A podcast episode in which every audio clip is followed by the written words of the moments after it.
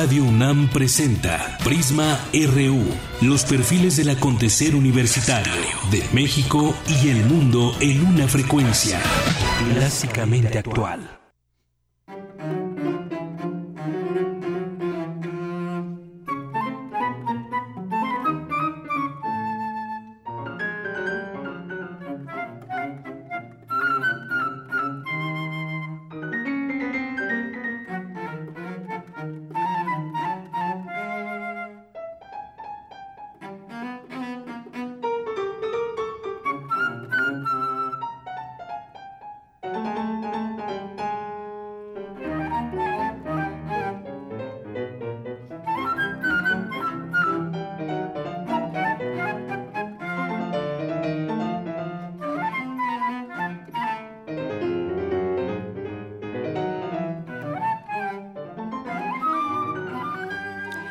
Tal? Muy buenas tardes. Les saluda aquí de Yanira Morán. Bienvenidos a todos a Prisma RU a través de la frecuencia 96.1 de Radio UNAM.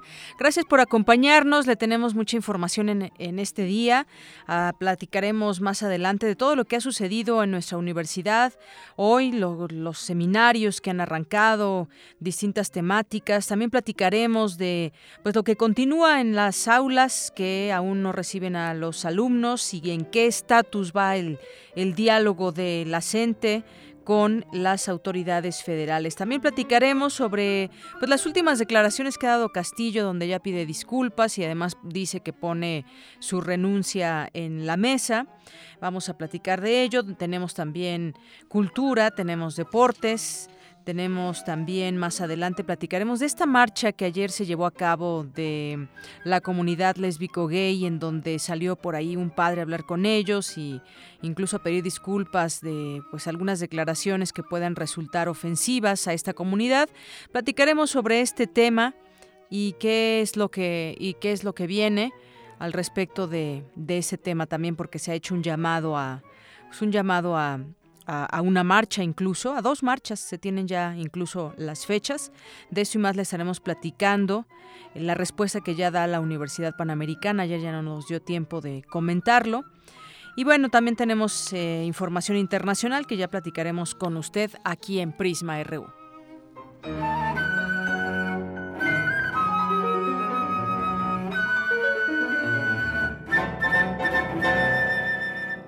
Y también tenemos regalos al inicio, al inicio de esta emisión de Prisma RU. Tenemos música y tenemos, tenemos libros. De música tenemos el programa coral universitario de la UNAM, Por mi raza cantará el espíritu, música hecha 100% en la UNAM.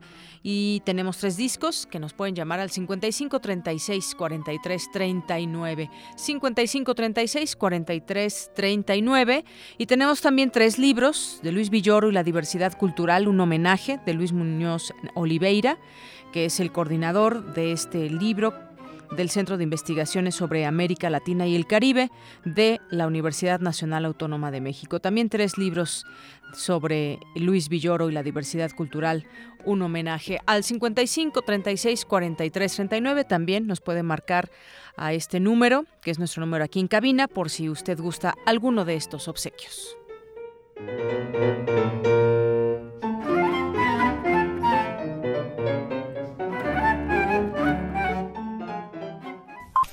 Portada RU.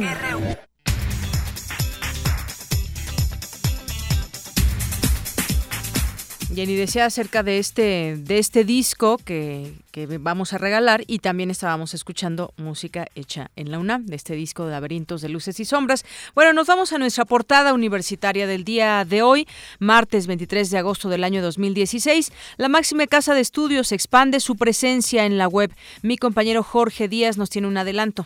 Buenas tardes, buenas tardes al auditorio. La UNAM anuncia que es la primera institución de educación superior en México en ofrecer más de 3 millones de datos abiertos a través de la web. Así lo dio a conocer la doctora Marcela Peña del eh, Departamento de Cómputo en Tecnología de la Información de la UNAM. Más adelante los detalles.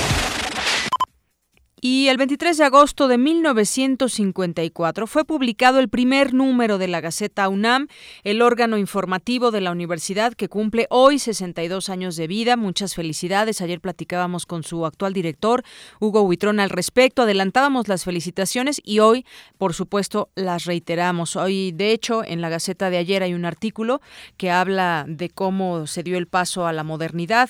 La Gaceta UNAM, el salto a la modernidad, un artículo que le recomendamos que trae la Gaceta de, de publicada el día de ayer. Investigadores de la UNAM desarrollaron un exoesqueleto que ayuda a la movilidad de pacientes con lesión medular completa o que no pueden mover sus extremidades inferiores. Habla Serafín Castañeda, académico de la Facultad de Ingeniería. Los exoesqueletos sirven para amplificación de fuerza principalmente y ya cuando se le da una aplicación médica se le llama órtesis, la cual apoya o ayuda a realizar aquellas actividades de movimiento. El paso puede ser regulable, la velocidad puede ser un poco ajustable, pero eso en realidad ya va a tener que ser determinado por el médico y por la biomecánica propia del usuario. Y mi compañera Virginia Sánchez desde el Seminario de Reflexión y Diálogo, la Academia de Cara a la Constituyente de la Ciudad de México, que se lleva a cabo en la Casa Universitaria del Libro de la UNAM, nos tiene un adelanto. Adelante, Vicky. Este martes dio inicio el seminario de reflexión y diálogo, la Academia de Cara a la Constituyente de la Ciudad de México, en el Centro de Investigaciones Interdisciplinarias en Ciencias y Humanidades de la UNAM, donde diversos especialistas estarán presentando una reflexión y propuesta para la redacción de lo que será la Constitución de la Ciudad de México. Más adelante la información. Y en nuestra portada nacional, la Universidad Panamericana informó que revisará las acusaciones del supuesto plagio que el titular del Ejecutivo cometió en varias partes de su tesis profesional. La Secretaría de Educación Pública reportó que en Oaxaca solo 47% de los planteles abrieron sus puertas.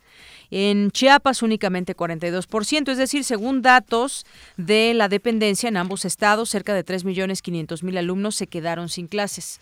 Y en Guerrero, Michoacán y la Ciudad de México, la afluencia de clases fue de 99%.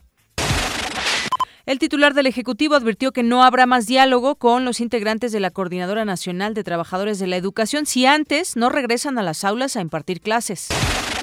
En este mismo sentido, los presidentes del Senado y la Cámara de Diputados llamaron a la CENTE a regresar a las aulas y encauzar sus protestas por la vía institucional. Habla Roberto Gil Suart, presidente de la Cámara Alta. Mientras su única posición sea la abrogación de la reforma educativa y la suspensión de clases, no tienen ninguna legitimidad política para pedirle respaldo a la gente y el respaldo al Congreso de la Unión. Por supuesto que el Congreso de la Unión no tendrá ningún incentivo a respaldar posiciones de solución si las implicaciones y los condicionantes son de esa, de esa naturaleza tienen que ganarse la legitimidad del diálogo político. Y la forma de ganarse legitimidad del diálogo político es regresando a las clases y empezar a buscar alternativas a la abrogación de la reforma educativa. El ex perredista y en algún momento el líder moral del PRD, Cuauhtémoc Cárdenas, arropó las propuestas del PRD de buscar una contrarreforma educativa y modificar los textos constitucionales de la reforma energética, así como las leyes que se presentarán en el Senado de la República para superar los problemas de rezago económico. Organizaciones de la comunidad lésbico-gay se manifestaron frente a las instalaciones de la Arquidiócesis Primada de México para exigir el cese de las declaraciones homofóbicas de algunos obispos. Habla el activista Alberto Valdivieso. El artículo 130 constitucional nos habla de la separación del Estado y de la Iglesia, donde en su inciso E, el artículo 130 dice que la Iglesia ni, ningún, ni ninguna asociación religiosa podrá intervenir en temas meramente políticos. Ya platicaremos más adelante sobre este tema a detalle, qué implica que la Iglesia esté de alguna manera asusando a los fieles católicos a mostrarse en contra de estos grupos, porque hay que recordar también que muchos, muchos homosexuales pertenecen a, esta religión, a la religión católica. Pero bueno, ya platicaremos más adelante de este tema con una experta eh, sobre pues la homosexualidad y todo este tema que se viene encima porque pues las marchas apenas vienen. Hugo Valdemar, vocero de la Arquidiócesis de México, desacreditó a Álvaro Lozano, director de la Comisión de Cultura de la institución, quien pidió perdón a la comunidad lésbico-gay por los discursos homofóbicos de la Iglesia Católica. Valdemar aseguró que la Iglesia no se disculpa con este sector de la población. Más adelante hablaremos con Gloria Carea, justamente coordinadora general de estudios de género de la UNAM al respecto. Una reportera de Veracruz fue atacada a tiros en su casa la noche del domingo 21 de agosto en Poza Rica. La Fiscalía Estatal informó en un comunicado que investiga el hecho como un intento de robo. Y hoy inició el seminario de evaluación de políticas públicas en el Instituto de Investigaciones Sociales. Adelante, Antonio Quijano, con la información.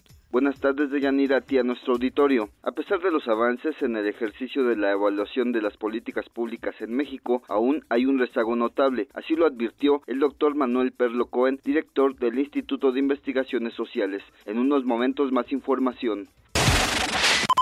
Y mi compañero Isaí Morales nos trae una nota sobre el agave pulquero. ¿Qué se sabe usted que sabe de este tema del pulque? Adelante, Isaí. Buenas tardes, Deyanira, amigos de Prisma RU. En la época prehispánica, el pulque era la bebida de los dioses, consumida principalmente por grupos privilegiados. En un momento, más información. Y en nuestra portada de Economía y Finanzas, la Secretaría de Hacienda disminuyó a un rango de entre 2 y 2.6% su estimación de crecimiento económico para 2016, desde un previo de entre 2.2 y 3.2%. Habla Fernando Aportela, el subsecretario de Hacienda. Con una reducción del 3.5 al 3%, es decir, una reducción, una reducción del 0.5 del PIB eh, para los requerimientos financieros del sector público. Esto implica una disminución con respecto a la meta, al, al valor observado en 2015 de 1.1 puntos del PIB. En 2015 la, eh, los RFCPs, los requerimientos financieros del sector público, fueron 4.1% del PIB. El, al 19 de agosto pasado, el saldo de las reservas internacionales del país ascendió a 176.519 millones de dólares, lo que significó una reducción semanal de 109 millones de dólares luego del alza reportada la semana pasada. La Comisión Nacional de Hidrocarburos aprobó la licitación de 12 campos terrestres que integrarán la llamada Ronda 2.2 en los que buscará reactivar la producción de gas en México y beneficiar al sector petroquímico. En nuestra portada internacional, el candidato republicano a la presidencia de Estados Unidos, Donald Trump, prometió ser justo pero firme con los 11 millones de inmigrantes indocumentados que viven en su país. Así debe ser.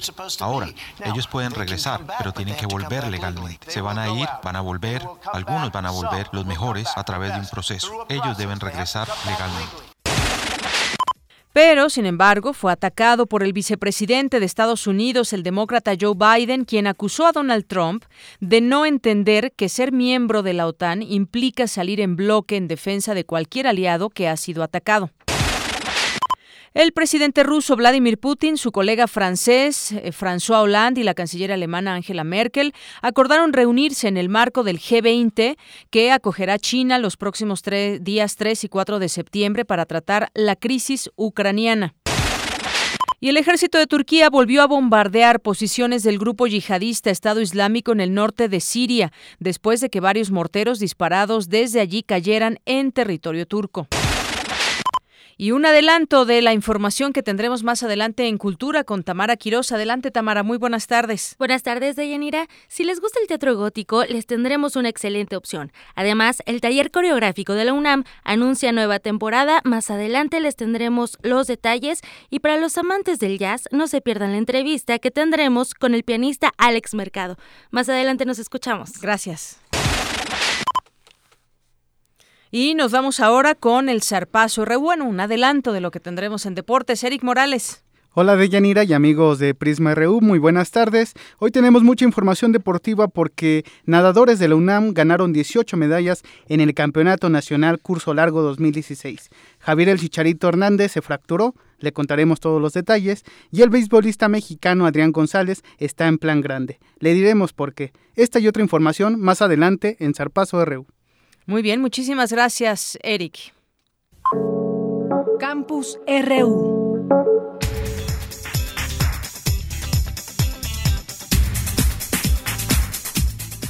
La una con 16 minutos. Gracias por seguir con nosotros aquí en Prisma RU de Radio UNAM en el 96.1 de FM. Y muchos saludos también a todas las personas que nos sintonizan a través de internet en www.radiounam.unam.mx y también en esta aplicación de teléfono celular de Tunin. También ahí les mandamos muchos saludos a quienes nos sintonicen por esta vía. Y hoy en nuestro campus RU les tenemos esta información acerca del laboratorio de nanotecnología. Compañera Virginia Sánchez nos tiene más detalles. Adelante, Vicky. Buenas tardes, Deyanira y auditorio de Prisma RU.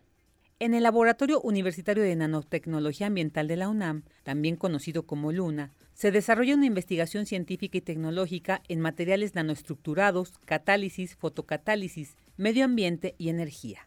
Uno de los proyectos en desarrollo y aplicación es el estudio de batimientos de la contaminación del aire, agua y de los suelos con procesos catalíticos y fotocatalíticos.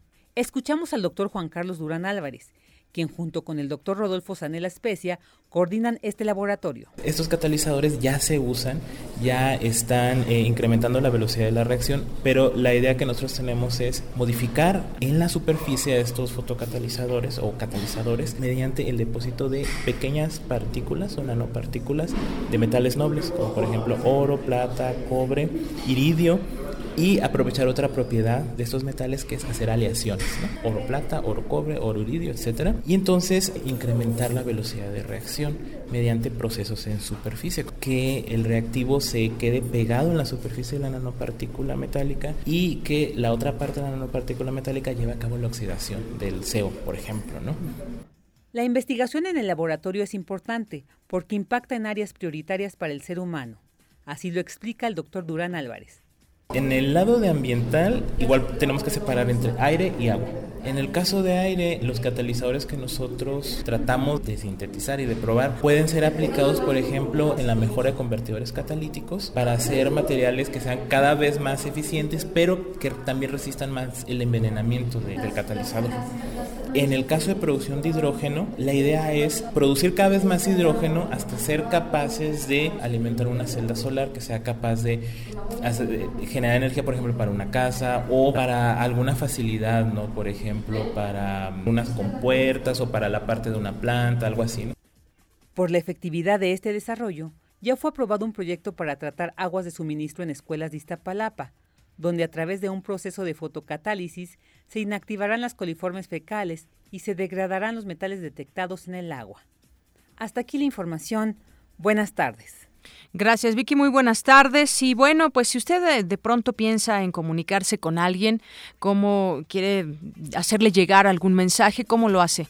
¿Le habla por teléfono? ¿Le envía un mensaje? ¿Va a su casa? ¿Qué es lo que hace? Bueno, pues yo le diré un dato, eh, según un estudio que ha revelado que los mexicanos somos los que más usamos el servicio de mensajería instantánea a través de los teléfonos. Es decir, ya nuestra comunicación prácticamente es a través de esta vía. Mi compañera Cristina Godínez nos tiene más información al respecto.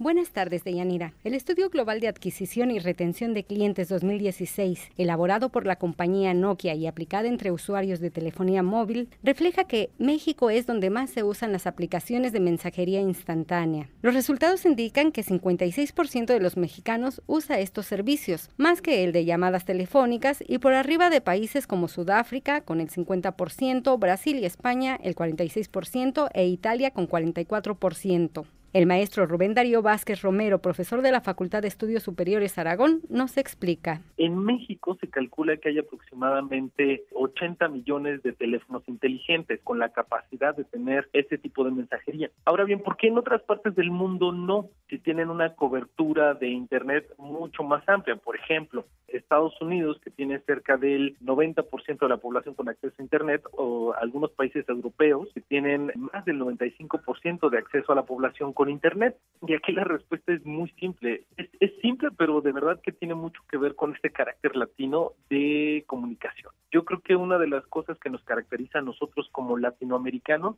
es que somos muy gregarios y este carácter se refleja de una manera muy profunda tanto en las redes sociales como en los sistemas de mensaje. Un fenómeno muy importante, aludió, es el conocido como fubing, esto es cuando se ignora a los demás por estar concentrado en su teléfono celular. Este es un fenómeno creciente. Ahora, esto es también paradójico porque si bien podemos estar ignorando a las personas que están físicamente presentes, pues también se crean nuevos modelos de comunicación que no necesariamente son cara a cara, pero sí son exageradamente válidos, porque le permiten a una persona establecer un contacto con quien realmente quiera hacerlo en el tiempo y en el momento en el que desea hacerlo.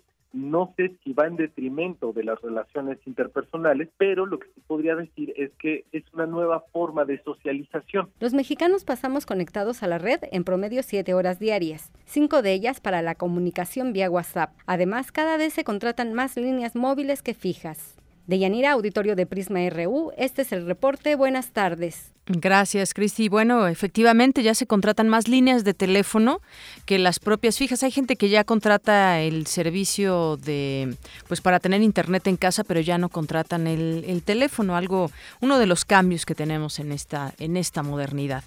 Y ya nos adelantaba Isaí Morales eh, al arranque de esta emisión acerca del cultivo de agave que ha ido perdiendo popularidad y con el tiempo su ingesta ha caído. Y es que, pues, mucha gente gusta todavía, mucha gente, eh, del agave, de, pues prácticamente del, del curado, del pulque, que hay además de muchos sabores, avena, guayaba, apio, jitomate, betabel, coco, bueno, una serie de, sabores que, bueno, aquí ya eh, Silvia nos está haciendo caras que no le gusta eh, el pulque, ¿no te gusta el pulque?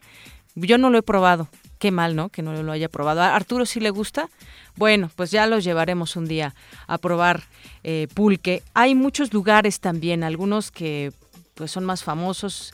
Está, por ejemplo, la hija de los Apalaches, de los apaches, de los apaches ahí en, en, la colonia Doctores, que es un pues un lugar muy famoso que a lo mejor mm, quien no ha eh, probado estos eh, curados, pues bueno, sabe que existe por lo menos esta esta pulquería y hay varias todavía, antes era de más tradición, pero bueno, vamos a escuchar esta información que nos preparó Isaí Morales.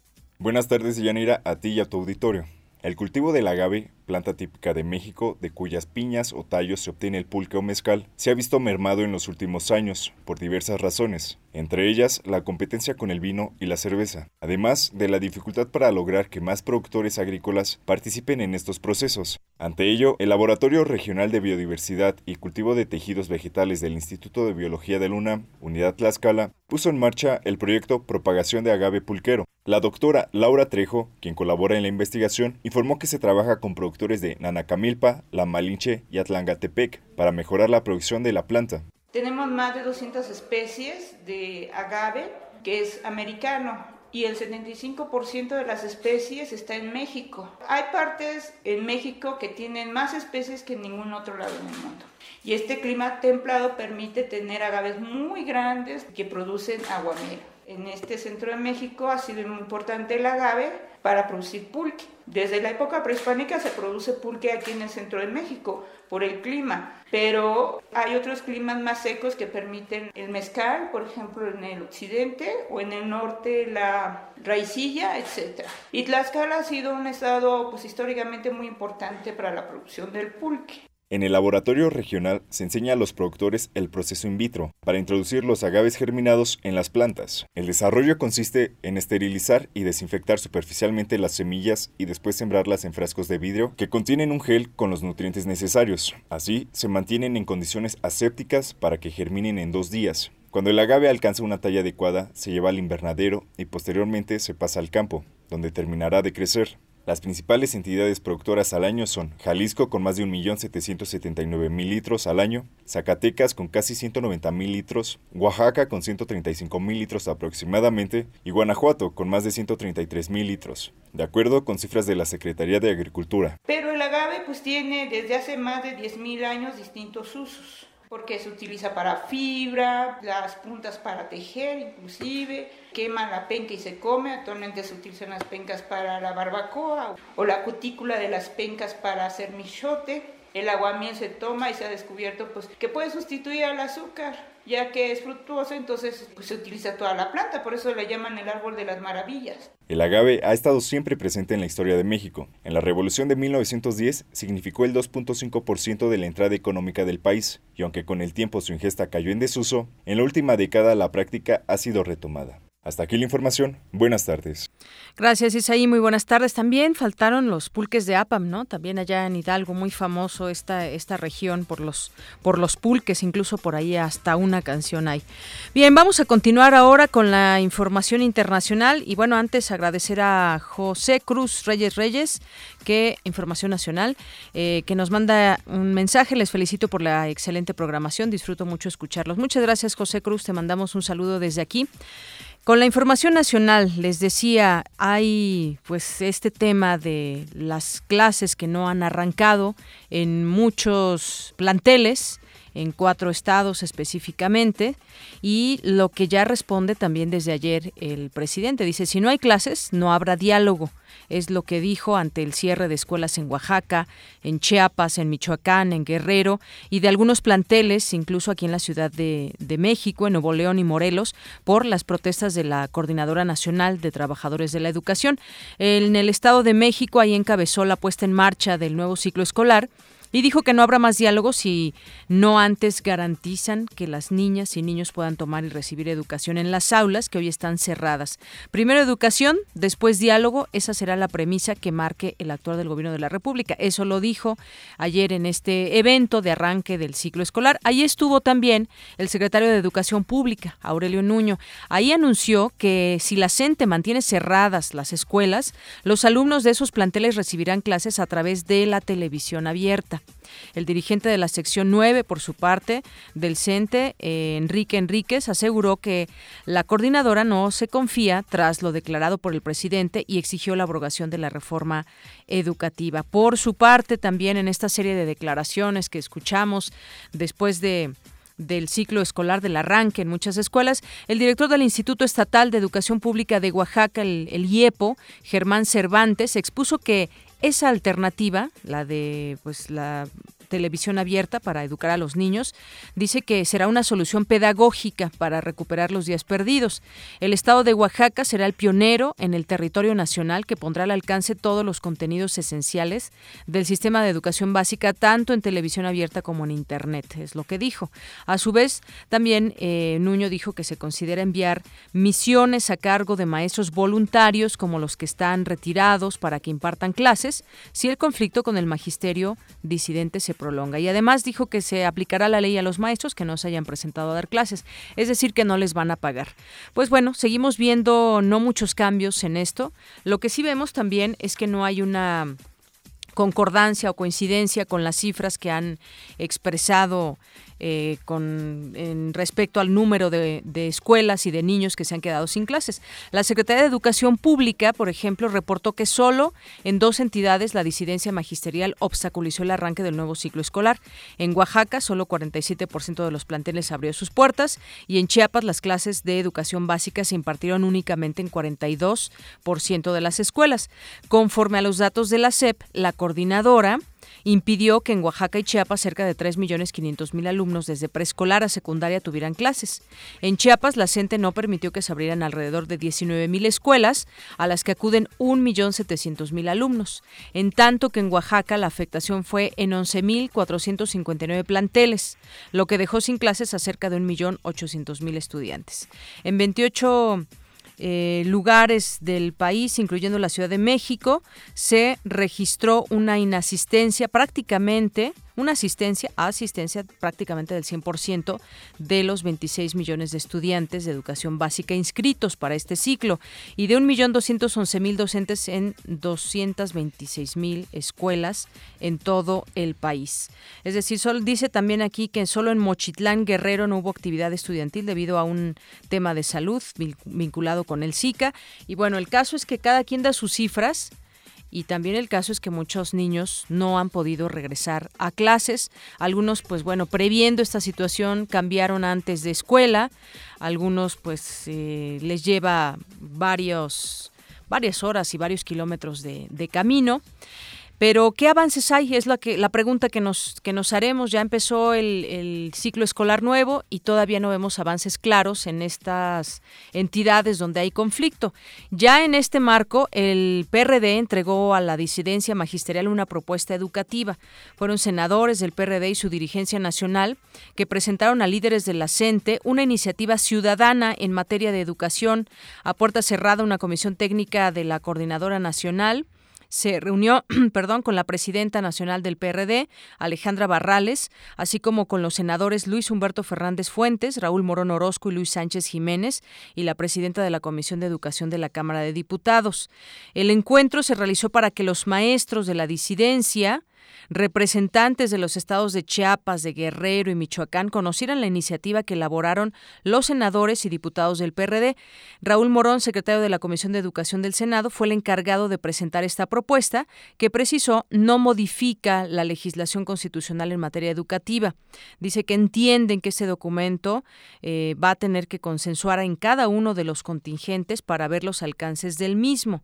Pero ya hay entonces esta propuesta que eh, han tenido los eh, que hacer los senadores del PRD y vamos a ver también de qué manera la reciben los maestros si están de acuerdo o no han tenido ya mesas de trabajo también con ellos y pues bueno vamos a ver qué qué deriva de ello y bueno pues a ver si en un momento más eh, podríamos estar platicando con, con, el presidente de la Comisión de Juventud y Deporte del Senado. ¿Por qué? Porque ya habíamos platicado aquí también con el de diputados del PAN, que nos había dicho y platicado con nosotros respecto a lo que, a lo que ha sucedido con Alfredo Castillo, el titular de la CONADE. Y es que sabemos que fue a, a los Juegos Olímpicos de Brasil, que llegó a la novia, que algunos médicos, según revelaron algunos propios deportistas, no tuvieron oportunidad de ir, porque no había, según esto, presupuesto, pero sí se llevó a la novia y sobre todo, pues también los resultados, ¿no? Vaya, siempre, siempre está esta, ese tema de, pues, cuestionar por qué México no tiene grandes avances en el deporte internacional en, competencias tan importantes como son los Juegos Olímpicos. Pero bueno, ya retomaremos el tema en cuanto tengamos más noticias para ver si podemos platicar con el presidente de la Comisión de Juventud y Deporte del Senado. Pero por lo pronto vamos a hacer una pausa. Recuerde que tenemos discos, tenemos libros para las personas que nos llamen al 5536 4339. Nos falta nada más un, un libro. Nos queda un libro nada más, un libro y un disco, así que si usted gusta todavía tenemos para que nos llame. Vamos a hacer una pausa y regresamos con más información aquí en Prisma RU. Queremos conocer tu opinión. Síguenos en Twitter como arroba PrismaRU. Para nosotros, tu opinión es muy importante. Síguenos en Facebook como Prisma RU. ¿Sabías que... Prisma RU. Un programa con visión universitaria para el mundo.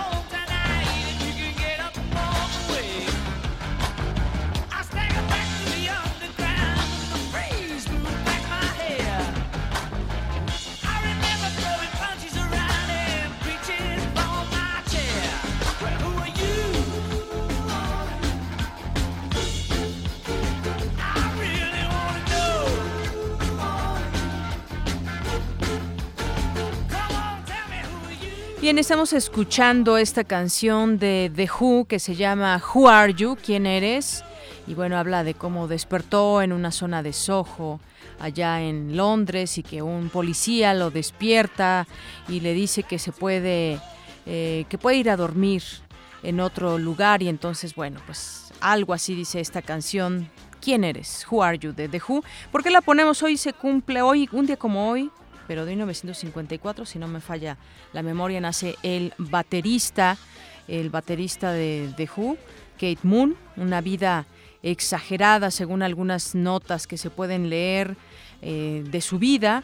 En algún momento, un poco antes de salir a un escenario en Cow Palace, había decidido mezclar tranquilizantes de caballo con brandy. Con las baquetas le daba duro a la batería de su banda de Who y de un momento a otro no pudo más y se desmayó como un acto de solidaridad y de búsqueda de fama. Un miembro del público subió al escenario y tocó las tres últimas canciones del concierto es lo que, bueno, entre muchas otras experiencias y recuerdos que se tienen de eh, Kate Moon. Kate Moon, que nació en Londres, no me equivoqué, es 1946 nació, y la escena antes descrita es solo una de aquellas postales de rebeldía que dejó en vida. Su pasión por la batería la desarrolló desde joven y bueno, pues es parte de lo que de lo que envuelve a The Who y estos recuerdos que nos que nos traen.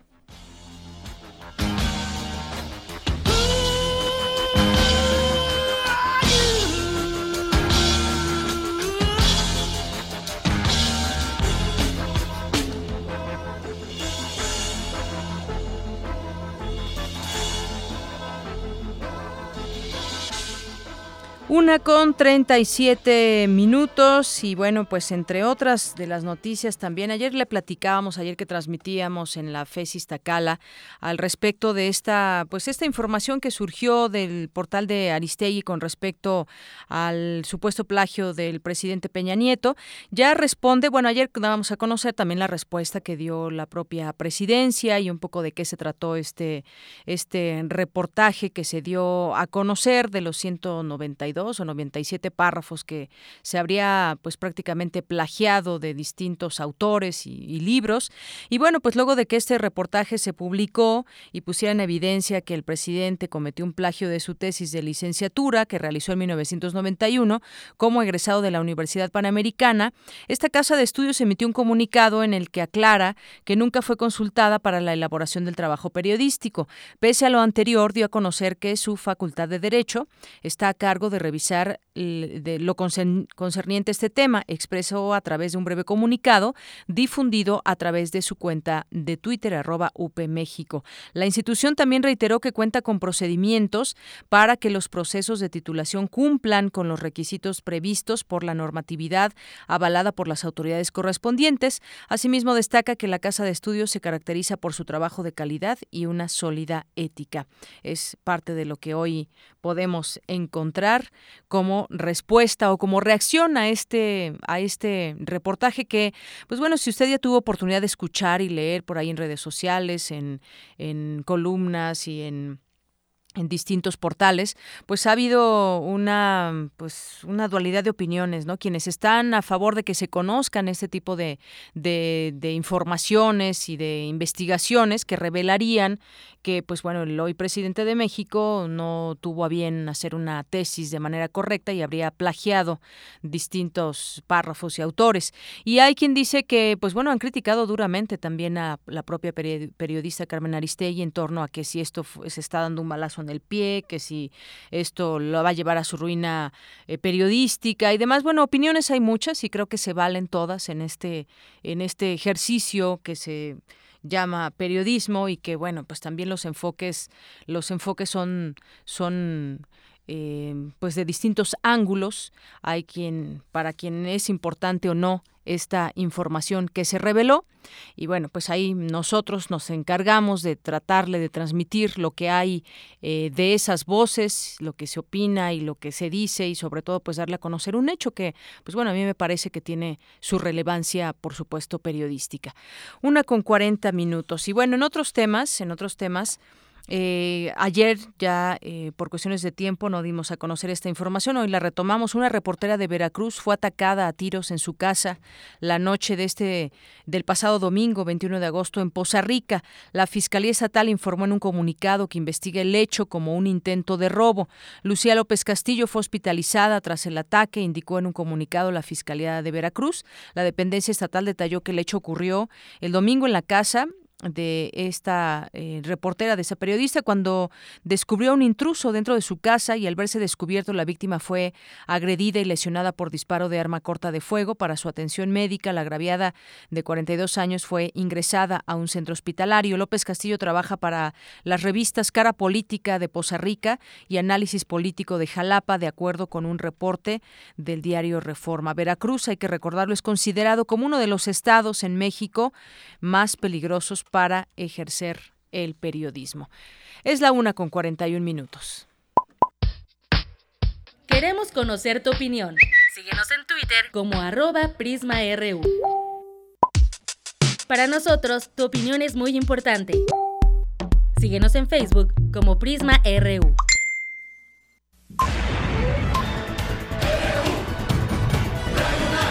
Prisma RU. Arte y cultura.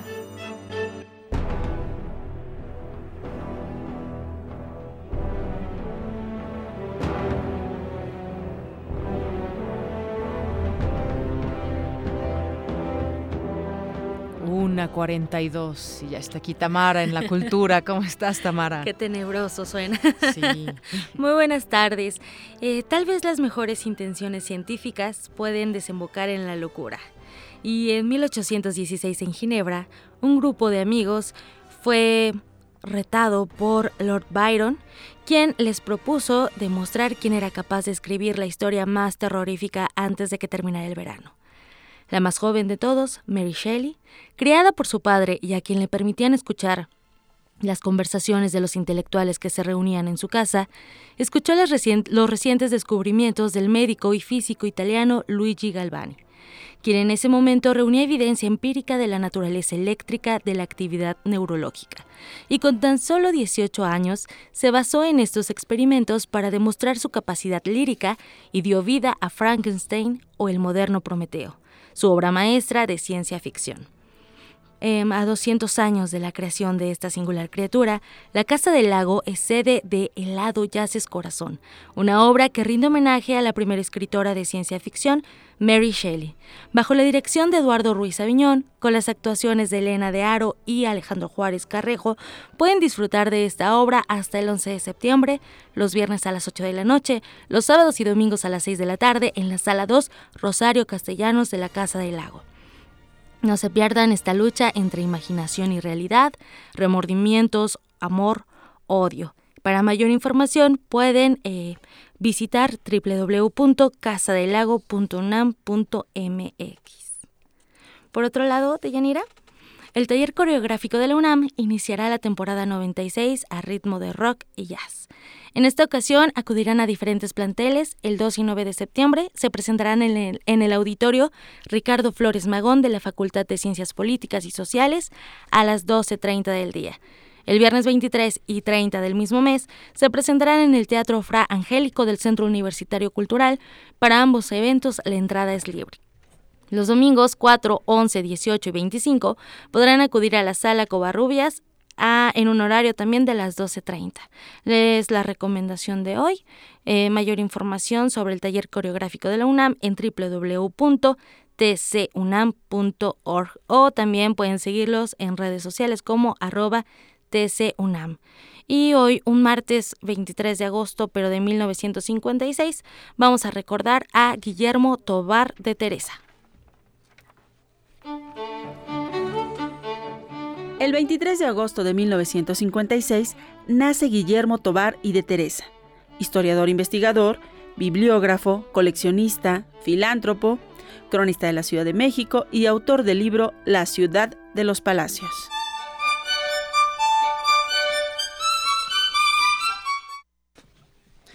Bien, pues estamos de regreso aquí eh, en un momentito más. Bueno, ya al rato vamos a tener más información de cultura con Tamara Quirós y ahorita pues nos vamos a los deportes. Zarpazo RU.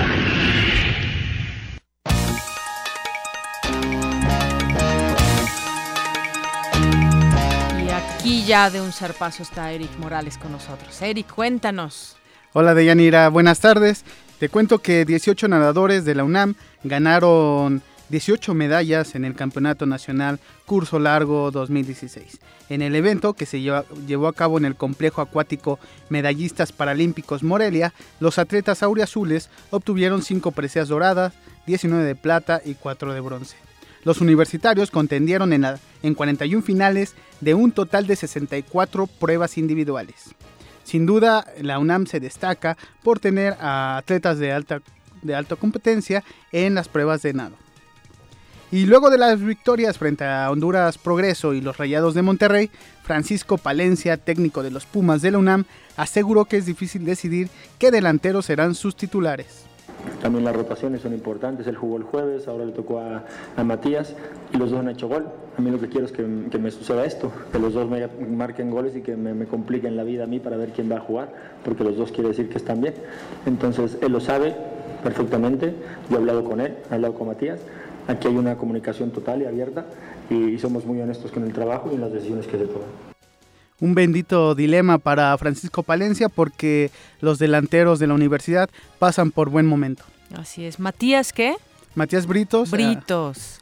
quien el, fin de semana pasado anotó tres goles. Eduardo Herrera también, quien la semana pasada anotó en la Liga de Campeones de la CONCACAF. Un golazo, por cierto. Y también Saúl Berjón, que también anotó en ese partido y bueno, sus delanteros realmente están haciendo las cosas muy bien. O sea, ya empieza a ver por dónde se aclara el panorama de los movimientos que puede hacer al interior del equipo eh, Palencia. Sí, luego del partido contra Monterrey decía que a la ofensiva pues por el momento no tiene muchas preocupaciones y lo que va a tratar de hacer para las siguientes fechas es tener un equilibrio eh, también en la parte defensiva porque eh, no olvidemos que aunque ganó 5 por 3, metió 5 de local, pero también recibió 3 goles de local que a ningún director técnico le gusta ese detalle. Así es. Oye, pero ¿qué tal está jugando? ¿Qué tal viene jugando Monterrey, por ejemplo? Monterrey tiene un muy buen equipo, pero siempre pasa algo que cuando llegan a la Ciudad de México les cuesta mucho trabajo. Tal vez sea por por... clima, la altitud. No, están muy acostumbrados. Recordar también que en Ciudad Universitaria pues se juega a las 12 del mediodía y pues prácticamente estás bajo el sol y Monterrey pues no están tan acostumbrados a ese clima, sobre todo en estas fechas. En... Exacto, en estas fechas, ¿no? Porque también cuando tienen calor, híjole, intenso allá en, Nuevo León. Entonces yo creo que se, se fundieron, se fundieron en, el partido pasado.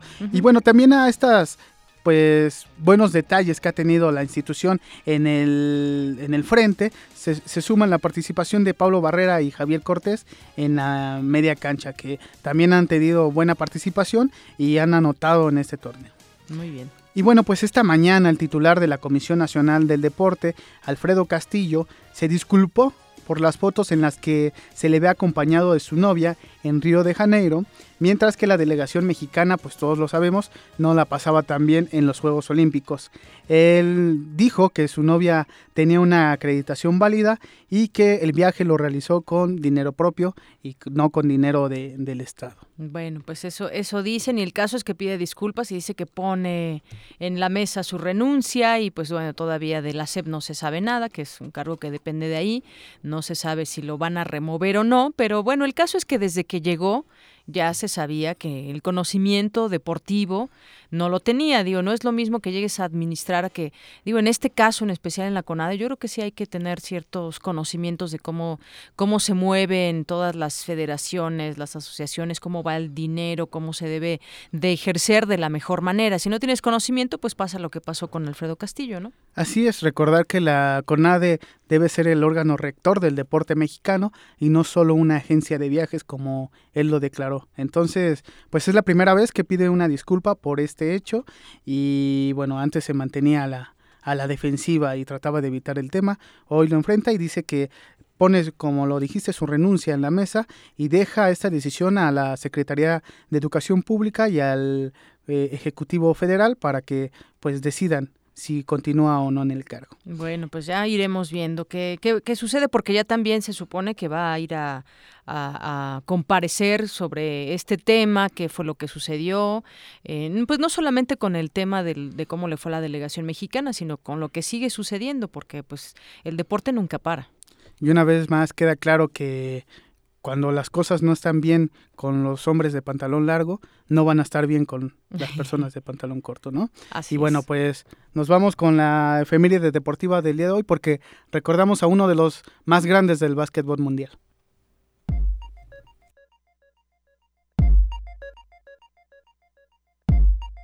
El 23 de agosto de 1978 nació el basquetbolista estadounidense Kobe Bryant, quien disputó 20 temporadas de la NBA, todas con los Lakers de Los Ángeles. Obtuvo en cinco ocasiones el campeonato de la NBA y fue parte del equipo de estrellas durante 18 temporadas.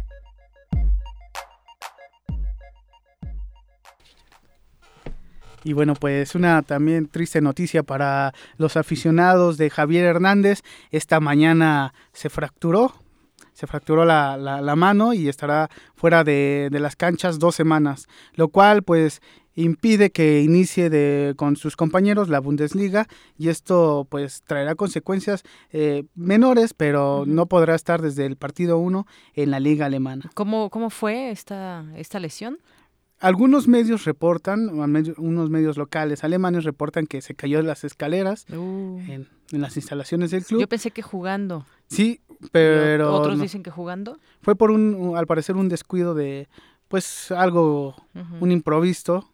Se, se, fracturó la mano y, bueno, pues, afortunadamente podrá estar de, de regreso próximamente en las canchas. Muy bien. Bueno, pues muchísimas gracias, Eric.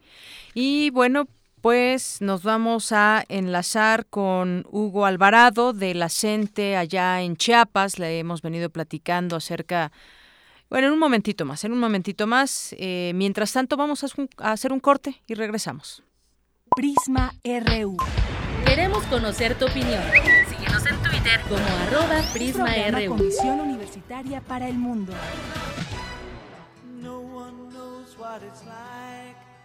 be the bad man, to be the sad man behind blue eyes.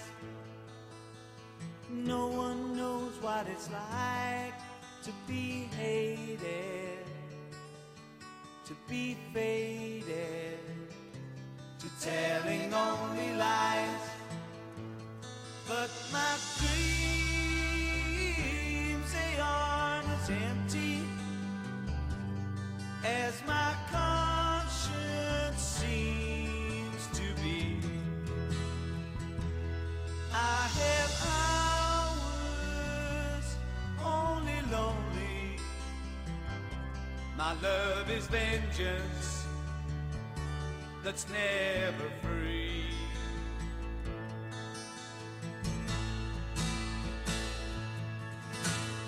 No one knows what it's like to feel these feelings like I do. And I blame you.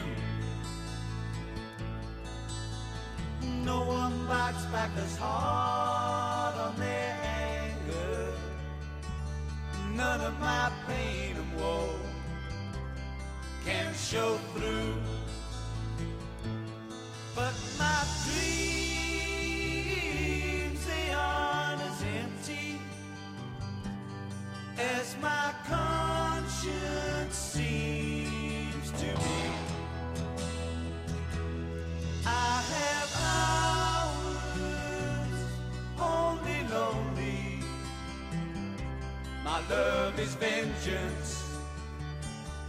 It's name.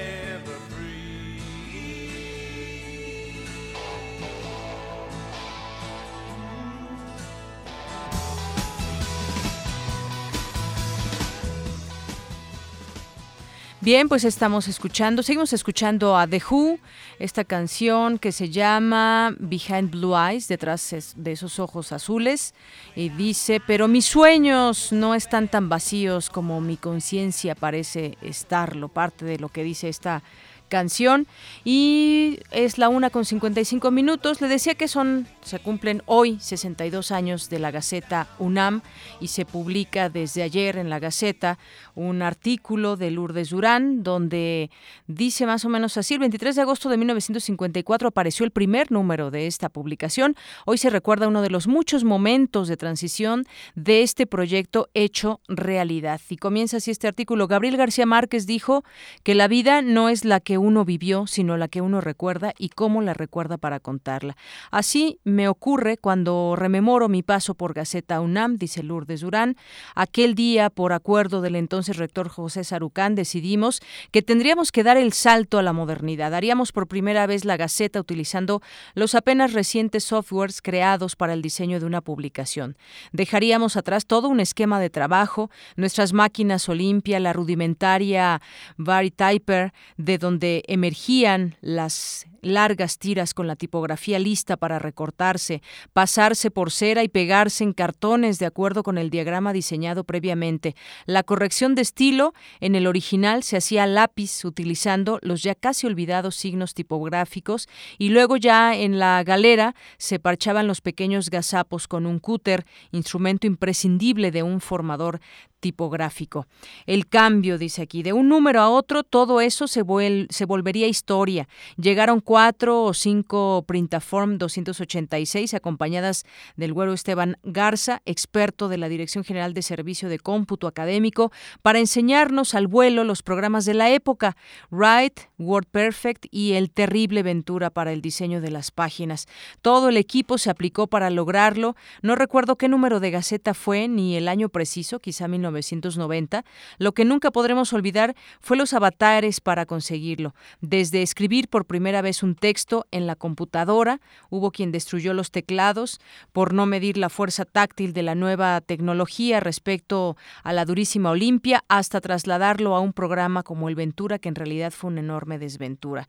Y así fue, ya remata el artículo, echando a perder se aprende. Iniciamos todo de nuevo, una hora más tarde del apagón o quizá un poco más, habíamos restituido lo perdido. Aquella gaceta seguramente no es la más bonita de las que han aparecido, pero sin duda marcó una nueva era en la publicación más importante de nuestra universidad. Felicidades por sus primeros 62 años de la Gaceta UNAM.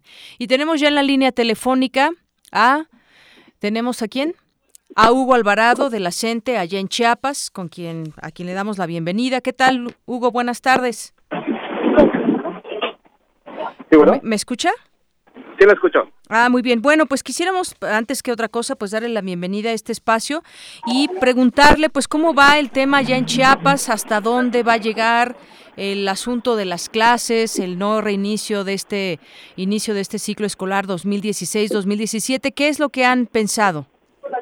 Bien, este, antes que nada, pues muy buenas tardes a quienes nos escuchan y agradecerles el espacio que nos que nos brindan. Como movimiento magisterial en el estado de Chiapas, el día de ayer iniciamos una tercera etapa del movimiento, no solo a nivel estatal, sino a nivel nacional. El día de ayer nos movilizamos un aproximado de 150 mil trabajadores de la educación en coordinación con padres de familia, organizaciones sociales, quienes respaldan a este gran, este gran movimiento. Es evidente que el Estado mexicano le está apostando al cansancio, al desgaste físico, al desgaste económico de todos los trabajadores de la educación. Sin embargo, las acciones que se están realizando nos demuestran que en los hechos el magisterio está fortalecido. El día de hoy las acciones principales, tanto en la Ciudad de México como acá en la capital chiapaneca, pues son los bloqueos carreteros, principalmente a los camiones de carga de las empresas transnacionales. De esta forma, el día el día de ayer, que marcaba el inicio del ciclo escolar, pues dejamos en claro que el magisterio no regresa a las aulas hasta no encontrar una respuesta satisfactoria a las demandas centrales de la gente, que en este caso es la abrogación de la falta de reforma educativa, la suspensión de la evaluación que es lesiva y también los daños causados por esta reforma educativa, donde cabe esta mención los asesinatos de Nochitlán. Entonces, sí. hay una agenda que tiene la gente y que vamos a seguir transitando por esa vía. La movilización como una cuestión de carácter político que nos permita sentar al gobierno federal nuevamente en esta mesa de negociación. En el estado de Chiapas estamos hablando que la totalidad de las escuelas se mantienen cerradas, aun cuando el Estado mexicano le apostó a la confrontación entre padres de familia y el magisterio. El día de ayer nos dejaron en claro que los padres de familia le dan el respaldo total a los maestros de Chiapas. Hugo Alvarado, vocero de la sección 7 en Chiapas, nos dices varias cosas. Estarán en pie de lucha, el magisterio fortalecido, sin embargo, también dices el gobierno le está apostando al desgaste. Yo diría también ese desgaste en la sociedad, porque mucha gente, bueno, yo creo que a nadie le gusta o, a los padres de familia que sus hijos no tengan no tengan clase y que otros sí comiencen. Me, me refiero a ello, porque bueno, si fueran todas las escuelas quizás habría una mayor cohesión, pero en este caso muchos empiezan empiezan y otros no. Entonces ese desgaste también pues es bastante fuerte y si no llega ese acuerdo, si no llega como dices la abrogación de la reforma educativa, ¿hasta dónde van a estirar la liga, Hugo? Este, la gente en sus instancias de, tendrá que hacer una revisión muy minuciosa sobre el siguiente paso. Sabemos que en esta etapa, la tercera etapa, corremos muchos riesgos. El Estado puede desatar esa represión muy fuerte y disolver el movimiento magisterial. Dentro de sus objetivos del Estado, pues es eso, más allá de dar una solución. Sin embargo, en cada uno de los contingentes, pues la gente ha trazado ya algunas rutas de manera inteligente y en este momento acá en Chiapas se sigue fortaleciendo la relación esa con los padres de familia. Los padres de familia en Chiapas tienen un plan de acción ya determinado, están realizando asambleas masivas, regionales, con padres de familia, encabezadas por los propios padres de familia, explicando las repercusiones no solo de la reforma educativa, sino de las reformas estructurales en su conjunto. Pues podemos decir que en Chiapas, en este momento, la sociedad empieza a involucrarse más en este conflicto, ya no de carácter magisterial, sino de carácter social. Sabemos que en algunos municipios, en algunas comunidades donde tiene presencia los partidos políticos, los partidos políticos como el PRI, el PAN, el Verde Ecologista, pues a lo mejor los líderes que dirigen esas, esos partidos en las comunidades pudieran de manera tendenciosa tratar de este eh, manipular a los padres de familia, pero nosotros estamos convencidos de que en Chiapas tenemos ese respaldo. Desafortunadamente, como tú lo comentas, no en todos los estados estamos bajo las mismas circunstancias. Sabemos que Oaxaca, Michoacán, Chiapas, Guerrero y algunos otros estados son los que nos este, mantenemos en esta fuerte movilización, pero los estados consolidados nos mantenemos eh, en esa alianza con los diferentes sectores. Entonces, Eh, no, sí, no, no creemos, va- vamos a llegar, y, y los mismos padres lo dicen, maestros, vamos a descansar de esta lucha hasta ver tirada esta reforma educativa. No sabemos qué tiempo, qué tiempo vaya a ser. Ujú. Sabemos que allá en Chiapas, por lo menos, y tú, a ver, confírmame esta información, Hugo, ¿todo Tuxtla Gutiérrez, todas las escuelas de Tuxtla Gutiérrez están cerradas? Sí, sí, sí. ¿Solamente en Chiapas, solamente en Tuxtla o en otros lugares No, de, de en, Chiapas? todos- en todas las regiones. Estamos hablando de 24 regiones que conforman el magisterio federalizado, más las regiones de la misma circunscripción de la sección 40, el nivel medio superior, y las escuelas están cerradas en su totalidad. Oye, Hugo, y en cuanto al salario, porque ya se habla de que les van a aplicar la ley, esto significa que pues les empezarán a descontar los días que no vayan. ¿Qué va a pasar con todos estos maestros también? Bien, este, de antemano, cuando iniciamos esta jornada, el Estado mexicano, este, pues implementó la misma situación, la suspensión de salarios. De entrada estamos conscientes. Estamos conscientes de que en esta lucha tanto puedes perder como puedes ganar. Y nosotros, si el salario está de por medio, pues adelante. No, hay, no, no, no es una, no es un problema, no es una situación que genere inconformidad en los compañeros. Al contrario, eso viene a fortalecer la lucha de en, en este momento porque nuestro objetivo es tirar esta reforma este, educativa. Profesor Hugo Alvarado, por último, yo, yo le pregunto lo siguiente. Ya eh, ayer el, presidente dijo que no va a negociar, no va a haber eh, negociación por parte del gobierno federal si no regresan a las aulas. Y además también se ha señalado que darán a los niños escuela eh, clases a través de la televisión. ¿Qué opinas, qué opinas de esta, de esta propuesta y de lo que dijo el presidente? Bien, este, de entrada es una propuesta y deja en claro que él no le apuesta a la solución al conflicto.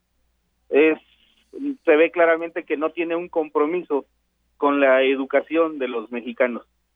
Es una muestra de que al actuar de esa forma, él cuida más los intereses eh, hacia la iniciativa privada, que son quienes están detrás de esta de esta reforma.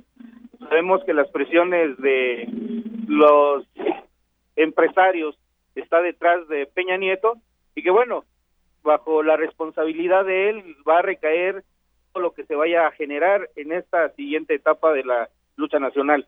Lo de la enseñanza a través de la televisión, a través de esos medios, pues vaya, en Chiapas, ¿de qué manera lo podía aplicar? Tenemos comunidades en donde no hay luz. No llega la televisión, no llega la, señal. no llega la tecnología. Entonces, creo que son las contradicciones de un, como nosotros le decimos, de un analfabeta eh, que nos está gobernando en nuestro país. Que, dijeron que iban a iniciar en Oaxaca, pero bueno, eh, que se podría extender, pero de, entrada sería en Oaxaca. Pero Oaxaca está, está en las mismas condiciones. Muy bien. Pues profesor Hugo Alvarado, muchas gracias por tomarnos la llamada y que podamos escuchar de primera mano lo que está sucediendo allá en Chiapas y cómo va el tema del magisterio. Usted dice, seguimos fortalecidos y bueno, pues a enfrentar lo que viene.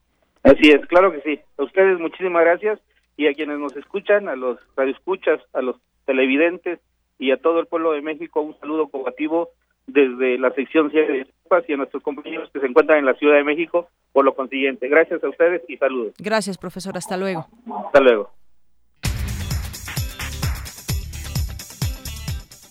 Bueno, y regresamos con mi compañera Ruth Salazar, que hemos tenido durante esta primera hora de Prisma RU y que viene en nuestra segunda hora. Ruth, buenas tardes. Gracias, Deyanira. Buenas tardes a ti y a todo nuestro auditorio. Este es el resumen. En la primera hora de Prisma RU, nuestro compañero Isaín Morales nos informó que el cultivo de agave ha perdido popularidad y con el tiempo la ingesta del pulque se ha disminuido.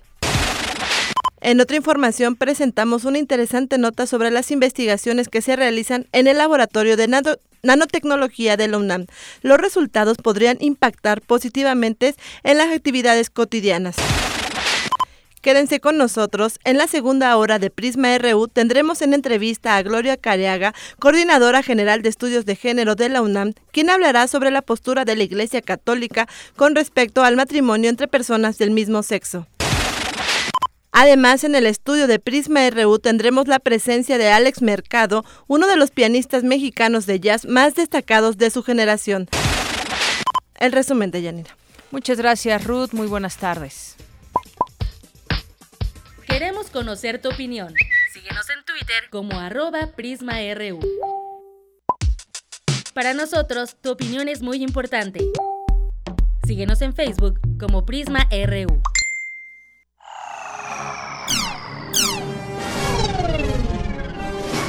Para este año, tú esperabas patinetas flotantes, tenis autoajustables y autos voladores en el mercado.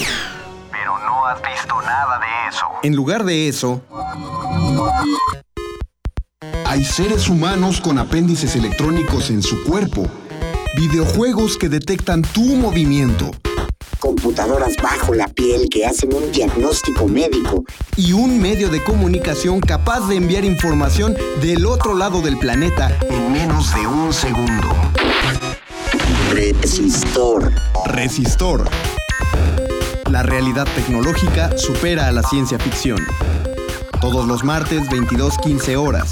Por resistencia modulada. 96.1 de FM.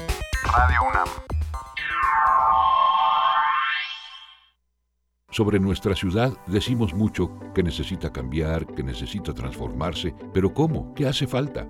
Es más simple de lo que parece. El presupuesto ya lo tenemos, solo nos falta actuar y dar el primer paso. Hagámoslo por nuestra colonia. Tenemos más de 800 millones de pesos para mejorar nuestra ciudad. Este 4 de septiembre, elige el proyecto que más beneficie a tu comunidad. Es tu presupuesto. Habla por tu colonia. Instituto Electoral del Distrito Federal. Ingredientes para hacer la pócima de la diversión. Ancas de rana intrépida. Ratones de laboratorio. Plumas de pollo creativo. Mm, medio litro de carcajadas. Y listo. Revolvemos todo y decimos... ¡Hocus Pocus! Hocus Pocus, la revista de los peques y no tan peques. Todos los sábados de las 10 a las 11 de la mañana por el 96.1 de FM. Diviértete aquí en Radio UNAM.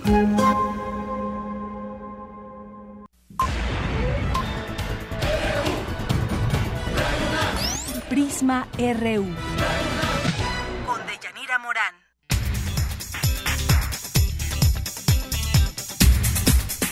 Estamos de regreso, 2 de la tarde con 11 minutos. Continuamos aquí en Prisma RU y hoy arrancó el seminario de reflexión y diálogo sobre la nueva constitución de la Ciudad de México desde la Casa Universitaria del Libro.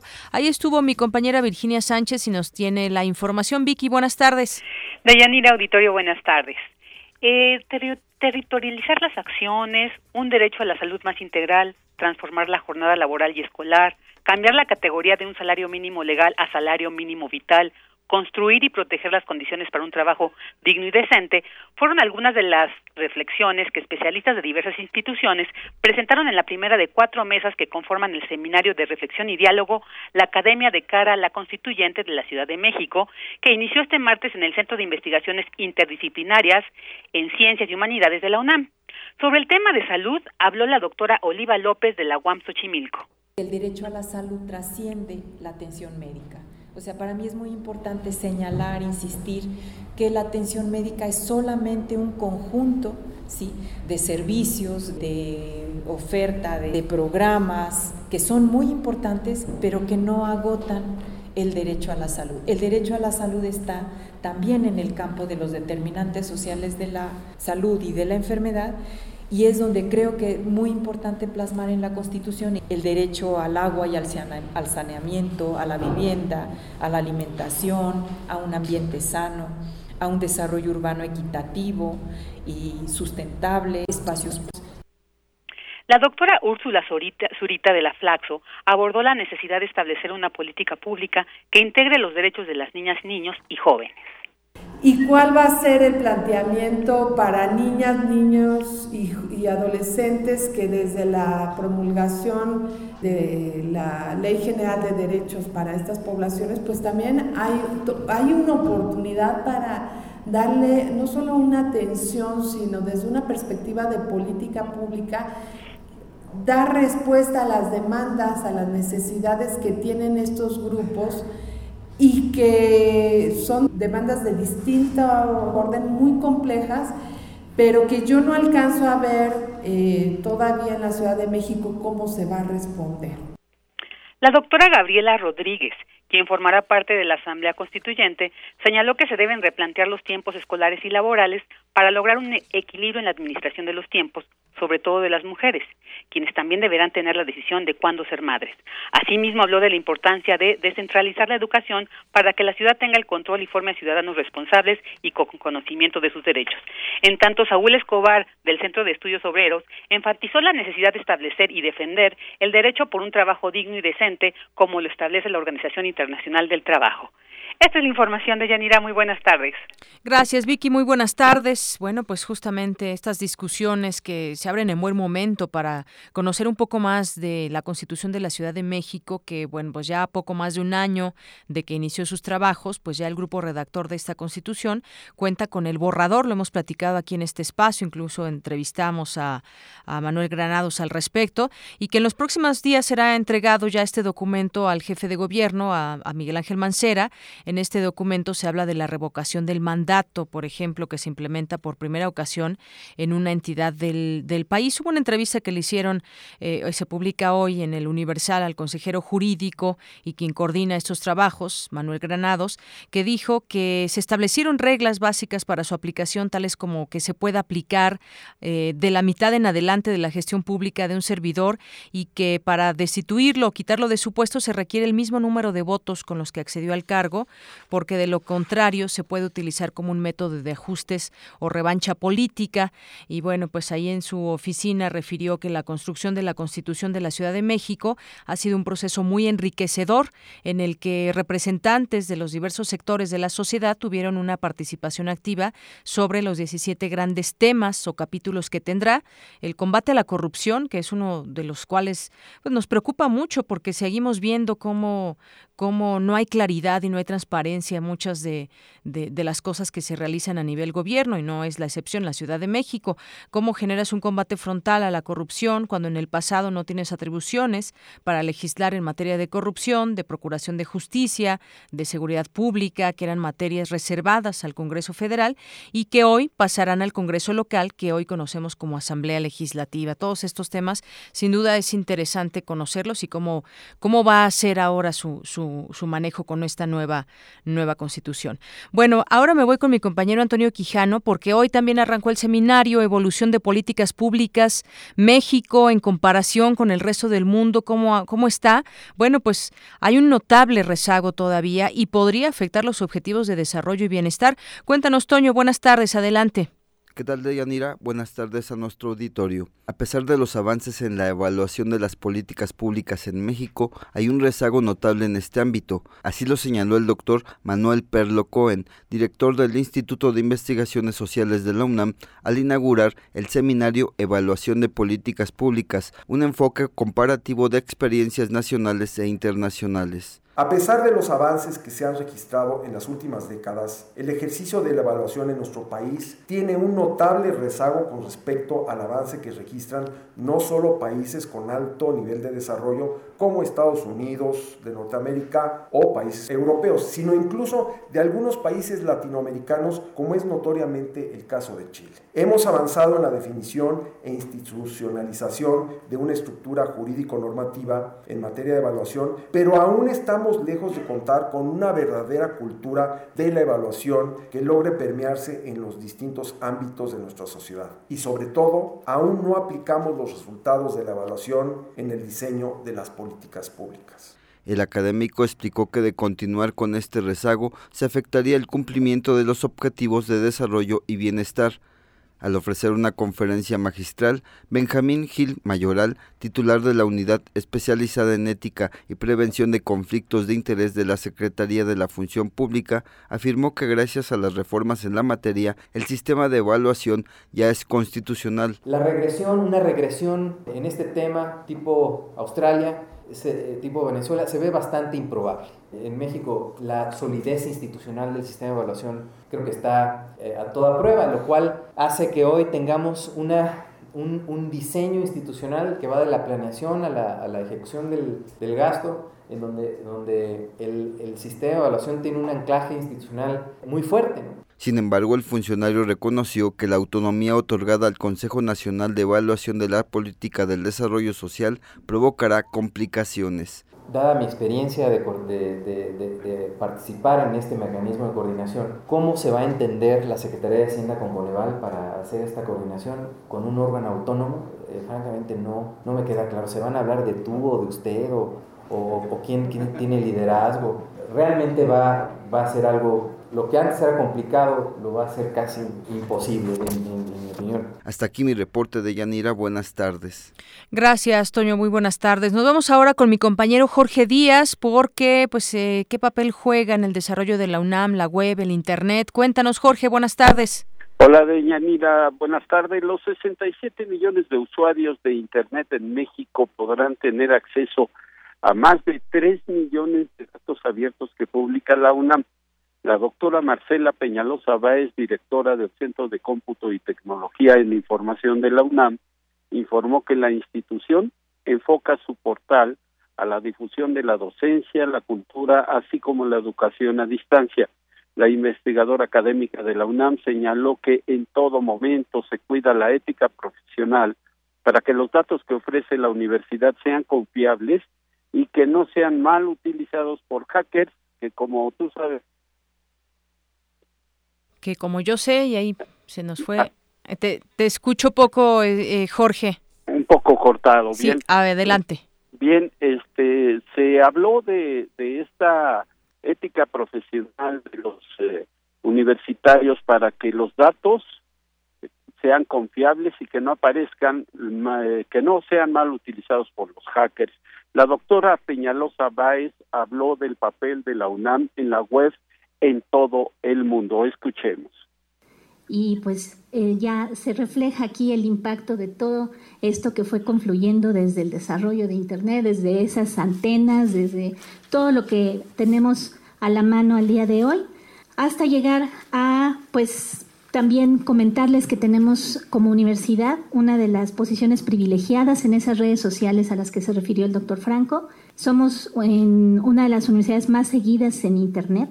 En nuestra cuenta de Twitter tenemos el privilegio de contar con 1.62 millones de seguidores, lo cual verdaderamente es una cifra difícil de remontar por nuestras universidades en Latinoamérica. Te comento de Yanira que hoy en día la red de Internet tiene más de mil millones de sitios web, pero aquí en nuestro país el 80% de los estudiantes que ingresan a bachillerato tienen acceso a una computadora y ahora con esta evolución de 20 años o a 20 años del surgimiento de la web universitaria y de la aparición de la primera página abierta en el mundo, concretamente en los Estados Unidos, nuestra institución se mantiene a la vanguardia. En la red universitaria se pueden consultar las tesis de los egresados, investigaciones de todas las facultades e institutos y el intercambio de información y tecnología con otras universidades del mundo. Lo que yo tengo por el momento de Yanira. Muchas gracias, Jorge. Gracias a ti. Muy buenas tardes. Bueno, pues vaya, vaya cifra que nos da a conocer eh, Jorge. Mil millones de sitios web en el mundo. Y además la UNAM está a la vanguardia y se pueden consultar ahora también todas las tesis vía, vía internet. Así que pues será interesante, ¿no? Hay quien quiera buscar la tesis de, de, de, pues, de quien sea, ya se puede encontrar ahí y la podemos leer y ver si citaron correctamente, si no se plagiaron nada. Pues qué interesante, ¿no? Qué, qué bueno que, que, se dé esta posibilidad y que la tecnología nos ayude a ello. Bueno, vamos ahora, vamos ahora a cambiar de tema. Nos vamos, eh, vamos a escuchar este Vox Populi, como todos los días, Prisma Rehúsale a las calles. Y en este caso les preguntamos, pues, ¿cuál es tu opinión sobre la postura de la iglesia en contra de los homosexuales? Ya ven que están haciendo, organizando ahora marchas en contra de los homosexuales porque no quieren que se casen, que tengan, que puedan tener hijos.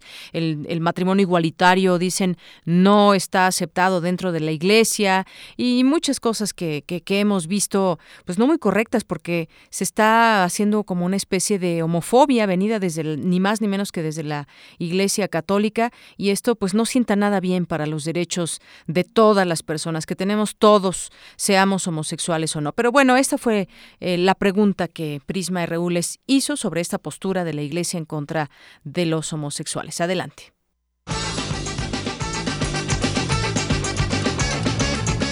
Bueno, yo creo que es necesario respetar la opinión tanto de la iglesia como de los que están a favor. El problema es que la iglesia no está respetando a los que están en favor y sus pronunciaciones han sido muy duras, sí podría ser las bueno lo que ha emitido la iglesia ha sido muy importante sobre todo la sociedad mexicana por pues toda esta cuestión religiosa que está arraigada en ella. Entonces creo que la opinión que tiene y las cosas los argumentos duros hacia este matrimonio pues sí han afectado bueno han repercutido en gran parte en la sociedad sobre todo en la gente que es mayor y no tiene como esta perspectiva un poquito más amplia bueno, pues es bastante tradicionalista, es normal que en un país como México se tengan ese tipo de posturas, pero pues el mundo es cambiante y los universitarios en su mayoría, las personas que estudiamos un poco más, que somos de un poco de más de mente abierta, pues estamos dispuestos a aceptar estos cambios que se dan en la sociedad, pues es algo normal que sucede en, en todas las culturas, en todas las sociedades del mundo entero.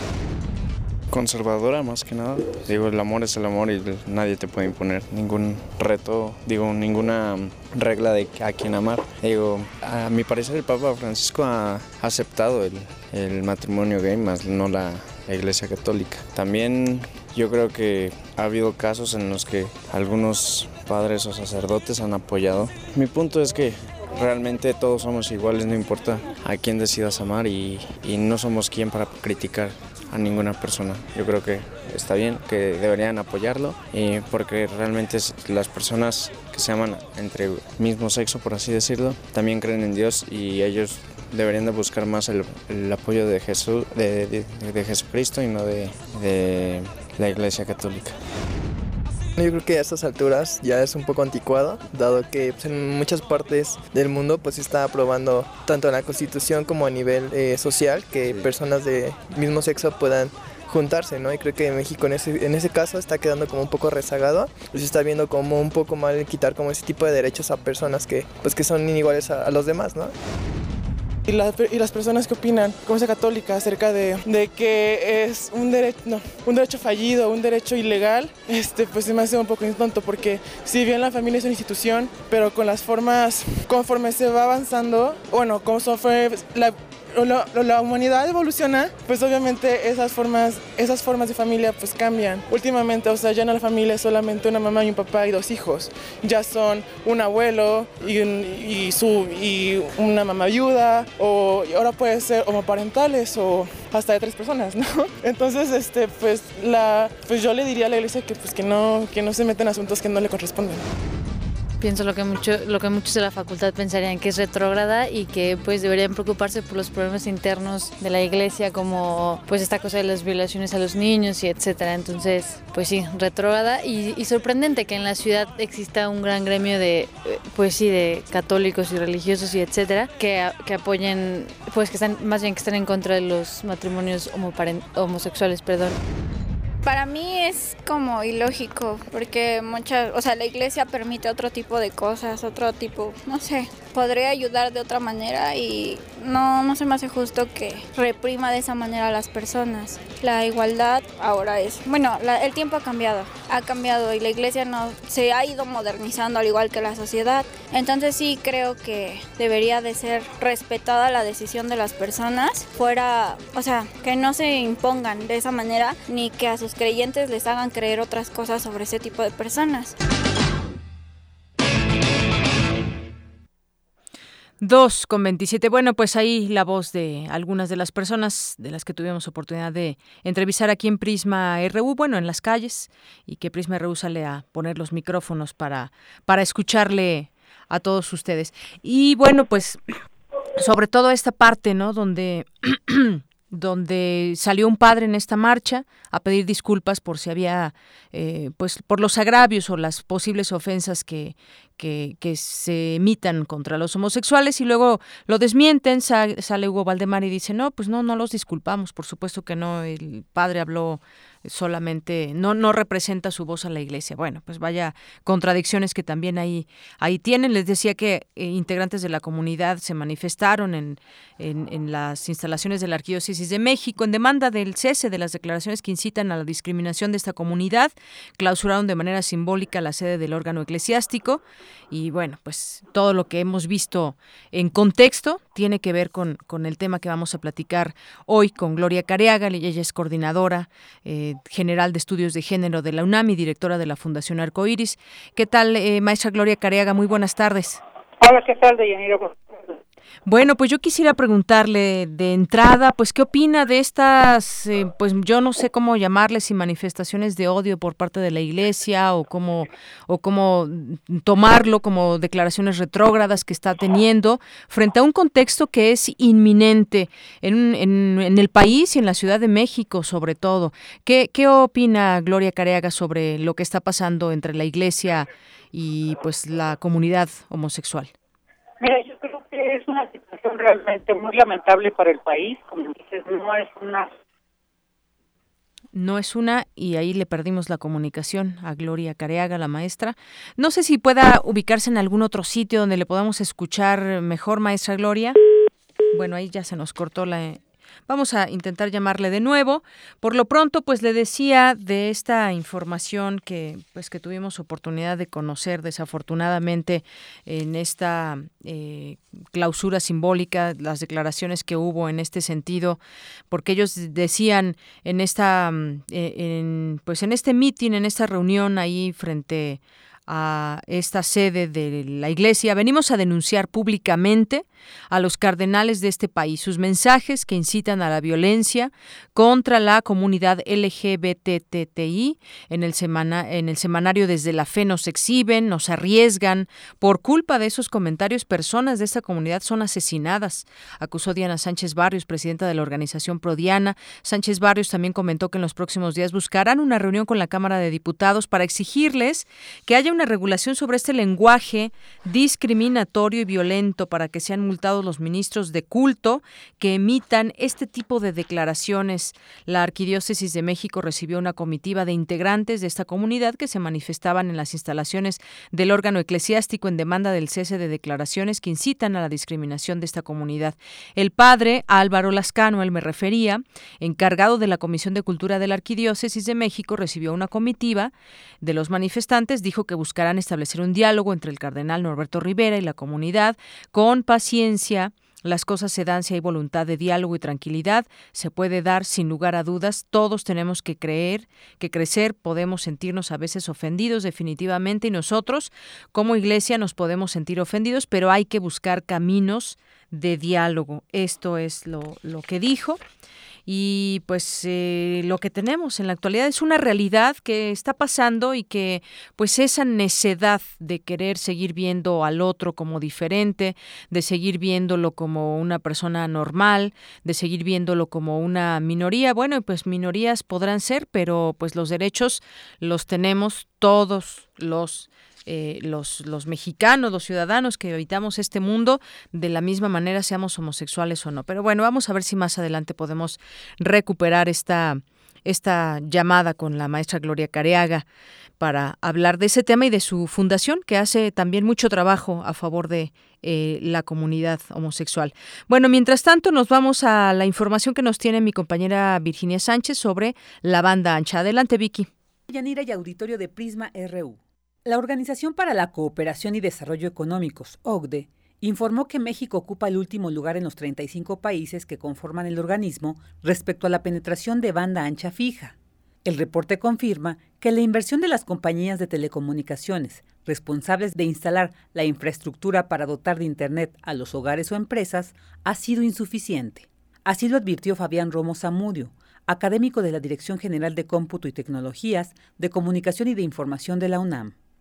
Como sabemos, en México es muy poco lo que se desarrolla en materia de tecnología de información como innovación. Generalmente lo que sucede en nuestro país en un enorme porcentaje es que adquirimos productos y recursos del extranjero, eh, particularmente de China, de Estados Unidos, de Europa, en cuanto a soluciones tecnológicas. Por lo tanto, cualquier equipo que se ponga para la operación de esto, desde el equipo que está en la casa, por ejemplo, el ruteador a donde llega la banda ancha, así como todos los equipos de transmisión en la ruta hacia la empresa de telecomunicaciones son algo costosos.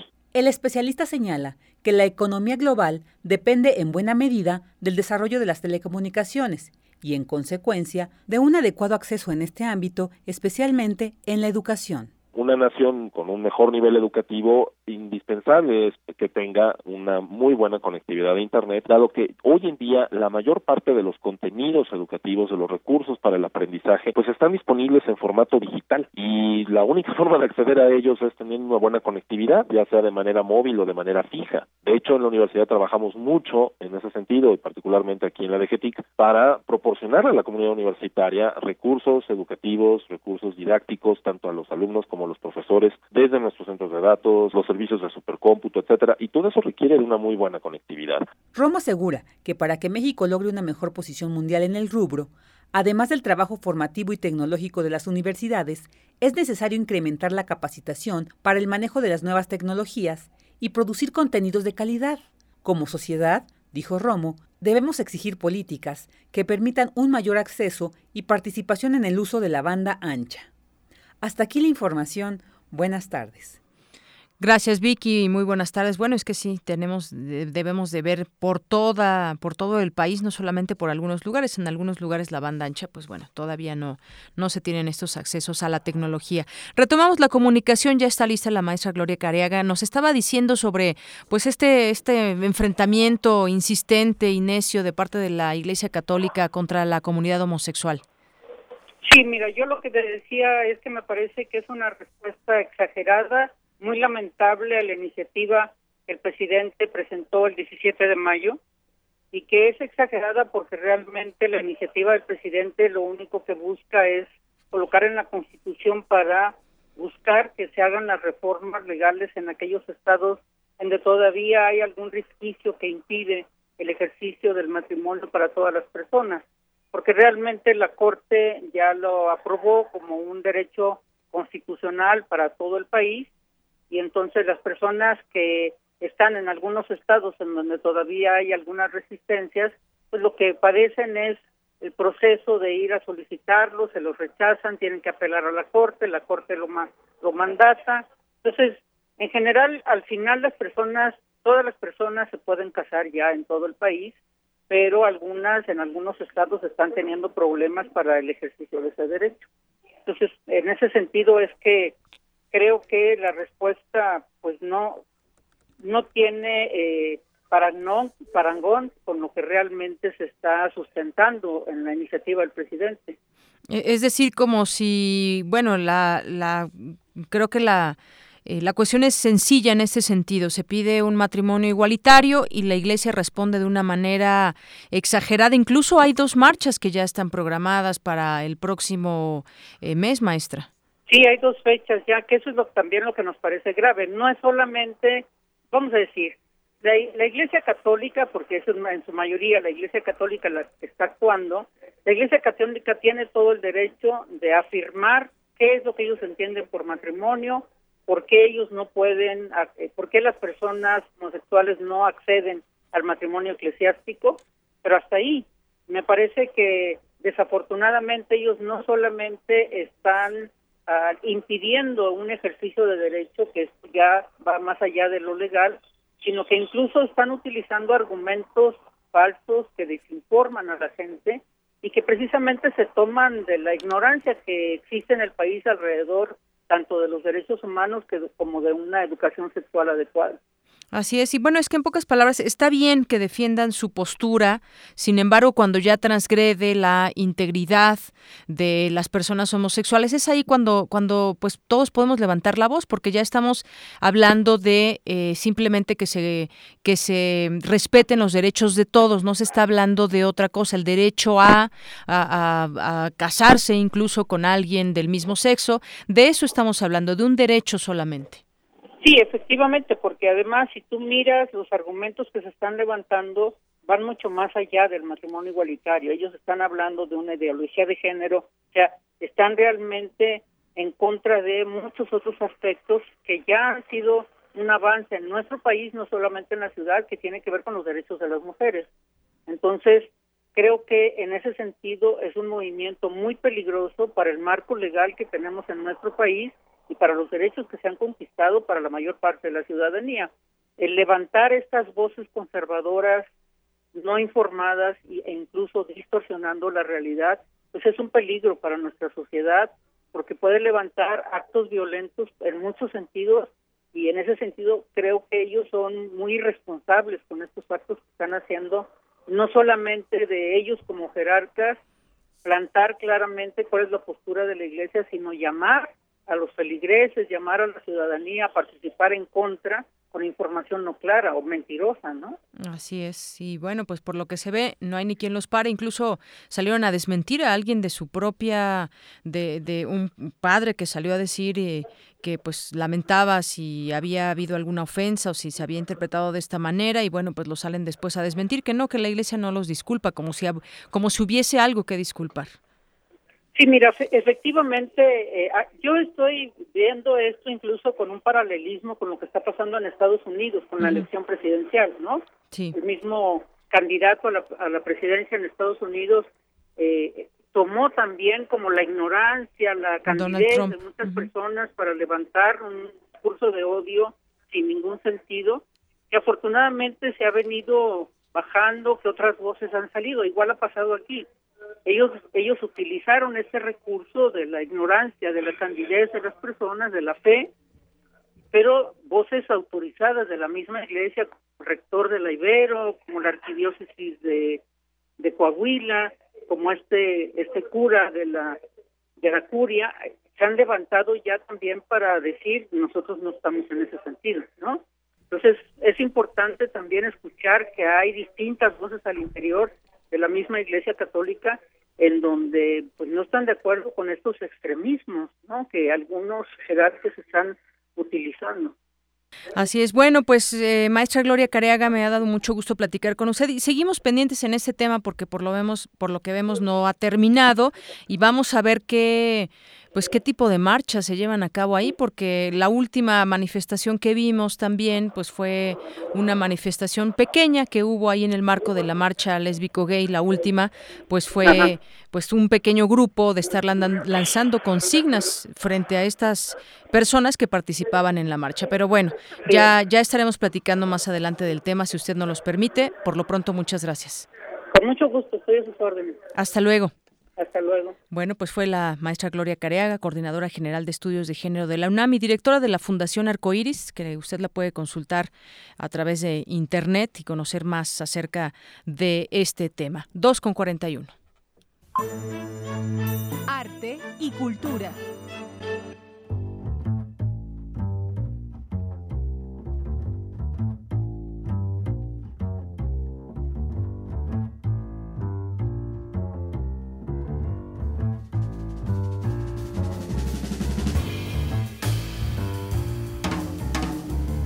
Dos con 41, ¿qué estamos escuchando, Tamara? Ya estás aquí con un súper invitado en nuestra cabina. Deyanira, muy buenas tardes. Esto que escuchamos es Wise del disco Simbiosis, uno de los mejores álbumes del 2014 a nivel internacional, de acuerdo con la selección de editores de la prestigiada revista Downbeat.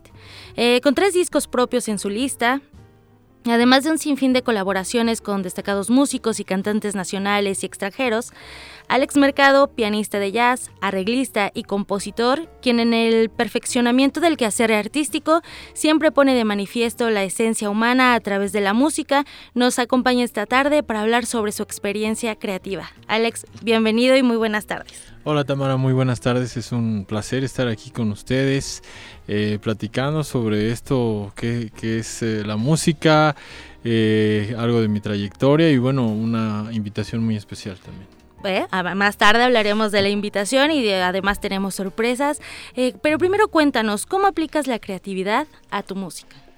Bueno, desde que lancé mi primer disco de Watcher, trato de que la música siempre tenga un concepto detrás y que tenga una asociación muy estrecha entre eh, eh, pues varias ramas de la actividad humana como son la filosofía, eh, la física, la biología.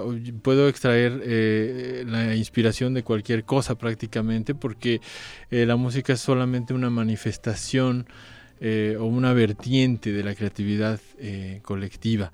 Entonces, en, mi primer disco, por ejemplo, hice una relación con la física cuántica, eh, estableciendo que eh, la música, eh, pues, es una visión artística propia del, del, intérprete o del creador.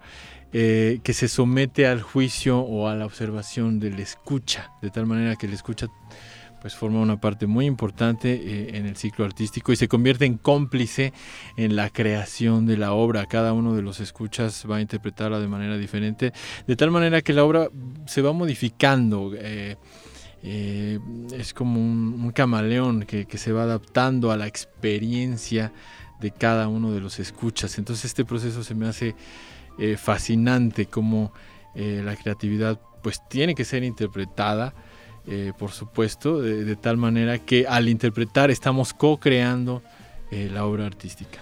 ¿A los cuántos años empezaste a tocar el piano? Yo empecé a tocar a la edad de 13 años. Eh, fue mi primer acercamiento con el piano a través de la música clásica que ha marcado una influencia muy fuerte en mi estilo de composición. Eh, eh, comencé incursionando las grandes obras de los, de los maestros del repertorio clásico Eh, y posteriormente, a los 17 años, pues mm, eh, empecé a incursionar en el jazz. La música clásica ya no fue suficiente para mí. Eh, porque no, no, no me ofrecía la libertad que yo estaba buscando para poder expresar mis propias ideas y poder pues plasmar mi propia experiencia en, en obras inéditas. de ahí que comencé a estudiar jazz. Eh, fui acreedor a una beca eh, para estudiar en Berklee College of Music, en donde perfeccioné en el 98 me gradué de Berkeley. Fui en el 94 y eh, pues perfeccioné mis estudios de jazz y comencé esta labor que pues no, no se ha detenido, que es tocar jazz, eh, participar en varios proyectos en la escena del, jazz nacional.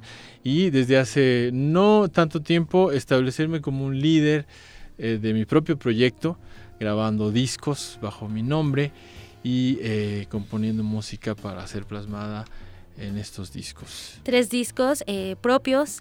Y bueno, ¿dónde te vas a presentar y qué es a la invitación que, que nos vas a brindar este día? Cuéntanos.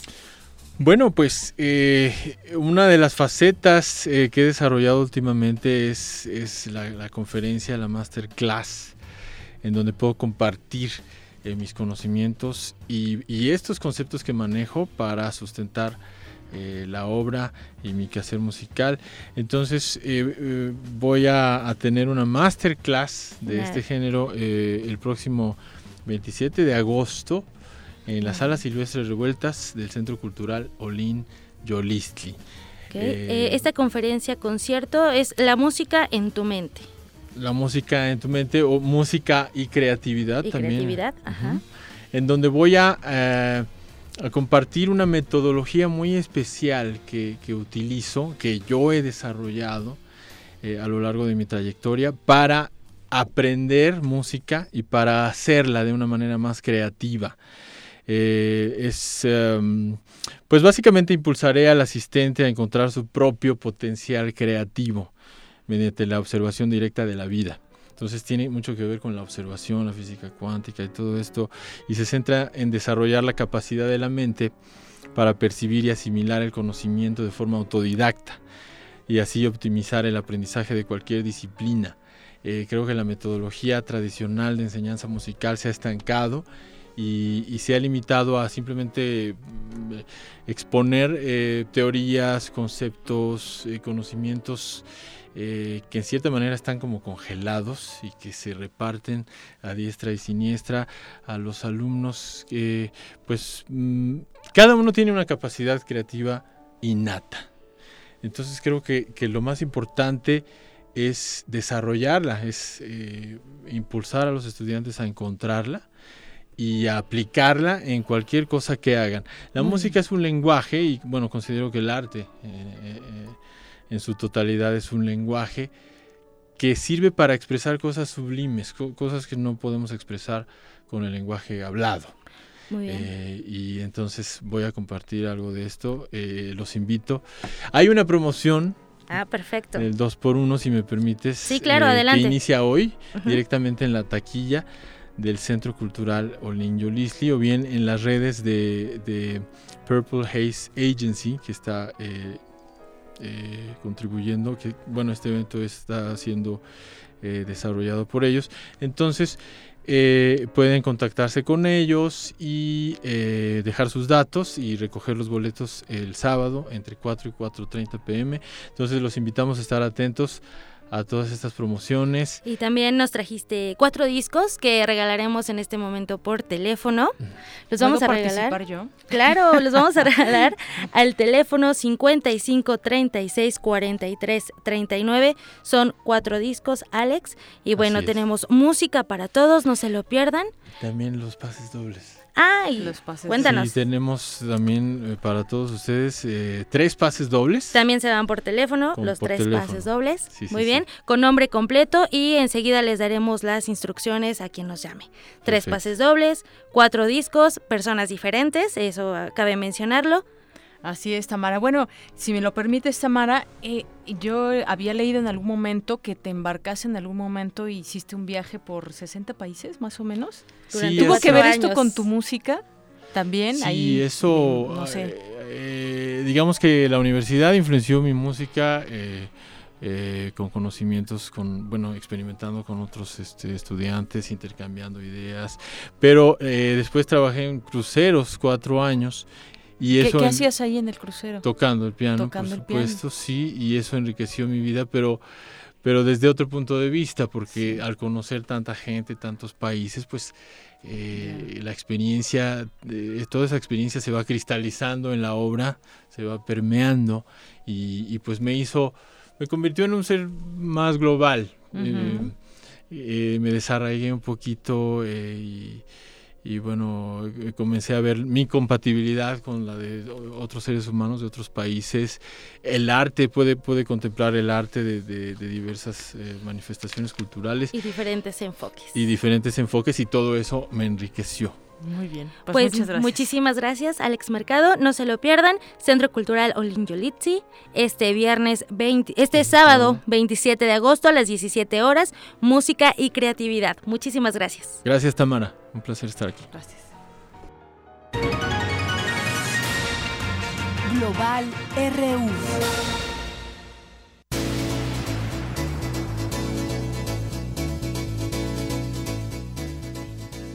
Bueno, y continuamos ahora en nuestra sección internacional. Trump no entiende lo que es ser miembro de la OTAN, dice Joe Biden, el vicepresidente de Estados Unidos, demócrata. Acusó al candidato republicano de no entender que ser miembro de la OTAN implica salir, de- en, salir en bloque en defensa de cualquier aliado que ha sido atacado. En unas declaraciones en Riga, en donde se encuentra de visita para reafirmar el compromiso de Washington en la seguridad de Estonia, Letonia y Lituania, Biden cargó de nuevo contra las críticas de Trump al funcionamiento de la OTAN. Dijo textualmente, creo que ni siquiera entiende lo que es el artículo 5, aseguró el vicepresidente de Estados Unidos, según recogen medios locales, en referencia al punto de la Carta Atlántica, en la que se establece que todos los aliados responderán conjuntamente en caso de agresión a uno de ellos. Y en otras cosas internacionales, en otros temas, Putin, Hollande y Merkel abordarán crisis ucraniana en una reunión. Estos presidentes acordaron reunirse en el marco del G20 que acogerá China los próximos días 3 y 4 de septiembre para tratar la crisis ucraniana, informó el Kremlin. Los líderes de los tres estados, explica el comunicado ruso, acordaron continuar los contactos personales sobre el asunto ucraniano y en particular celebrar una reunión en el marco de la cumbre del G20 que se celebrará los próximos 4 y 5 de septiembre en China. En otra información, Turquía bombardea posiciones del Estado Islámico en Siria. El ejército turco ha vuelto a bombardear posiciones del grupo yihadista Estado Islámico en el norte de Siria después de que varios morteros disparados desde allí cayeran en territorio turco. Y nuevas revelaciones de Panama Papers o los papeles de Panamá implican a Mauricio Macri, presidente de eh, nuevas revelaciones sobre este caso han sido eh, reveladas a la luz y provienen de Brasil, donde hay pistas para explorar la ruta de los 9 millones de dólares de intercambio entre las distintas sociedades en paraísos fiscales con sede en Panamá y Bahamas del presidente. Les comentaba de Mauricio Macri, argentino, la situación judicial del mandatario se podría complicar luego de que por primera vez aparecieran en superficie tres empresas más vinculadas a su firma Fleck Trading, puesta en evidencia con los papeles de Panamá. Y declara la OEA el fin de la democracia en Venezuela. El secretario general de la Organización de Estados Americanos, Luis Almagro, proclamó ayer el final de la democracia en Venezuela, cuyo gobierno calificó de régimen y a la situación que impera en el país de tiranía. 2,53.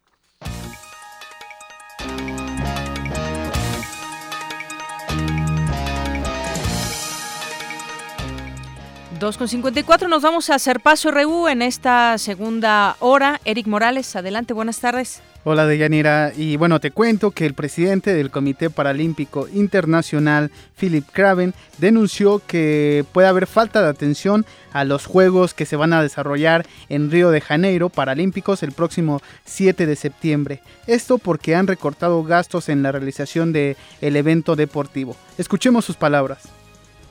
Somos una organización relativamente pequeña pero unida. Está en nuestro ADN paralímpico ver obstáculos como una oportunidad para hacer las cosas de manera diferente y es lo que estamos haciendo aquí.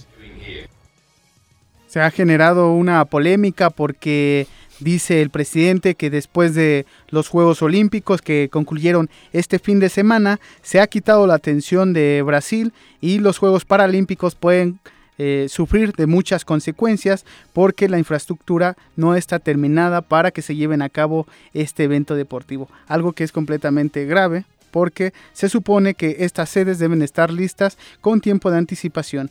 Y en ese sentido, el Tribunal de Arbitraje del Deporte rechazó la apelación de Rusia sobre la decisión del Comité Paralímpico, Paralímpico Internacional de excluir al equipo de ese país en los Juegos Paralímpicos de Río de Janeiro por el escándalo de dopaje. ¿Te acuerdas de Yanira que comentamos que hubo ahí un caso de dopaje orquestado por el comité ruso que iba que viaja a Río de Janeiro y se dice que también el estado estuvo inmiscuido en, en, esos casos de dopaje, pues ahora también la delegación rusa ha sido excluida de, del evento deportivo en los Juegos Paralímpicos. Algo que pues sin duda pues nos habla de, del tamaño de, de lo que fue este este pues, caso no de dopaje. Así es, tienes mucha razón, Eric, y bueno, pues las consecuencias que eso trae para un país que es completamente destacado en tantas disciplinas, ¿no?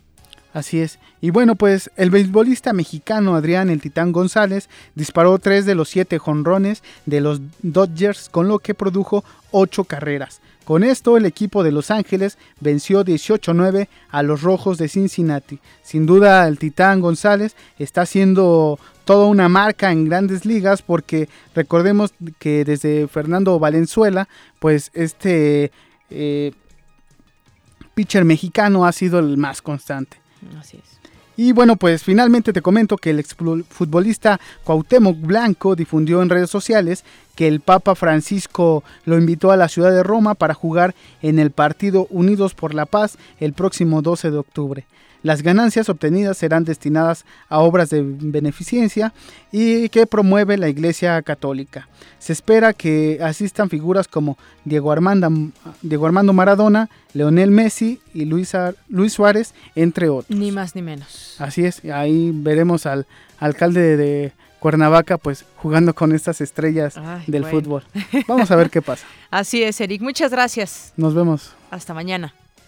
2.57 y bueno, antes de irnos ya está con nosotros Toño Quijano que nos tiene pues lo último en la información hasta este momento. Toño, buenas tardes. Buenas tardes, Deyanira. Así es, en información universitaria, el rector Enrique Graue pidió que se incremente el presupuesto a la educación superior pública del país. El rector entregó este martes a diputados el informe Desarrollo en México 2015 en cinco años, que debemos tener casi cuatro millones en la licenciatura para alcanzar esa meta escasa del 40% de la cobertura. Cuatro millones. Lo cual quiere decir que en los siguientes cinco años tenemos que crecer casi un millón de estudiantes en licenciatura. Para poder conseguir que apenas cuatro de cada diez jóvenes tengan acceso y seis aún se quedarán así, con esa aspiración del 40%, sin alcanzar la capacidad de estudiar nivel superior. Esto no solamente puede provocar problemas sociales al país, sino que es una verdadera pérdida de oportunidades que implica el no poder desarrollarnos más rápidamente como nación. Algunos cuerpos hallados en las fosas de Tetelcingo, Morelos, fueron reportados por sus familiares como desaparecidos. Así lo estableció la Comisión Científica de Identificación Humana de la Universidad Autónoma de Morelos. Al presentar el informe, Iván Martínez Dunker anunció que este martes entregarán a la PGR los perfiles genéticos de los 117 cuerpos que el gobierno morelense enterró en ese lugar. El Consejo General del Instituto Nacional Electoral asignó este martes las 60 diputaciones por el principio de representación proporcional de la Asamblea Constituyente de la Ciudad de México. Esto conforme al cómputo de la jornada comicial celebrada el pasado 5 de junio. Habla el consejero presidente del INE, Lorenzo Córdoba una curul, al candidato independiente Ismael Figueroa Flores, al Partido Acción Nacional siete curules, al Partido Revolucionario Institucional cinco curules, al Partido de la Revolución Democrática 19, al Partido Verde Ecologista de México una curul, al Partido Movimiento Ciudadano también una curul, a Nueva Alianza 2, a Morena 22 curules y Encuentro Social 2 más. Debo destacar, por su especial relevancia, el hecho de que en esta asignación de la Asamblea Constituyente se ha logrado una inédita e histórica composición de género, ya que habrá 30 mujeres y 30 hombres electos para representar en las tareas de este órgano constituyente a los ciudadanos de la Ciudad de México. La Asociación Mexicanos Primero exigió al gobierno federal sancionar económicamente a la Coordinadora Nacional de Trabajadores de la Educación. Pide no pagar a quien no cumpla su trabajo y despedir a los docentes que falten tres días consecutivos como lo había comprometido. Aurelio Nuño, secretario de Educación Pública, reiteró que la reforma educativa, educativa, sigue y se va a profundizar. El funcionario lamentó que en estados como Oaxaca y Chiapas haya niños que no tuvieron la oportunidad de regresar a clases. México está a tiempo de diseñar un esquema que mejore las pensiones de sus trabajadores en los próximos años. Así lo afirmó Carlos Ramírez, presidente de la Comisión Nacional del Sistema del Ahorro para el Retiro. Y finalmente, en la información internacional, Barack Obama se encuentra en el sur de Luisiana, zona arrasada por inundaciones. El presidente de Estados Unidos visitó una localidad donde las tormentas dejaron 13 muertos y miles de damnificados. Hasta aquí la información de Yanira. Buenas tardes. Muy bien, muchísimas gracias, Toño. Ya nos vamos. Gracias en la producción a Silvia Cruz, Luis Tula, Armando Velasco, Néstor Leandro, Aney Trujillo en redes sociales, en los controles técnicos, Arturo González y Agustín Mulia, a nuestros reporteros y redactores, todos nosotros bajo la coordinación de nuestro subdirector de información, Juan Sánchez Brito, y a nombre de todos ellos se despide aquí en el micrófono de Yanira Morán. Hasta mañana.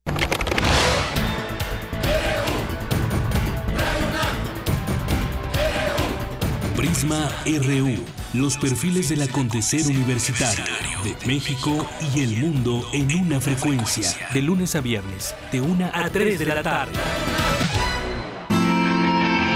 Radio UNAM clásicamente informativa.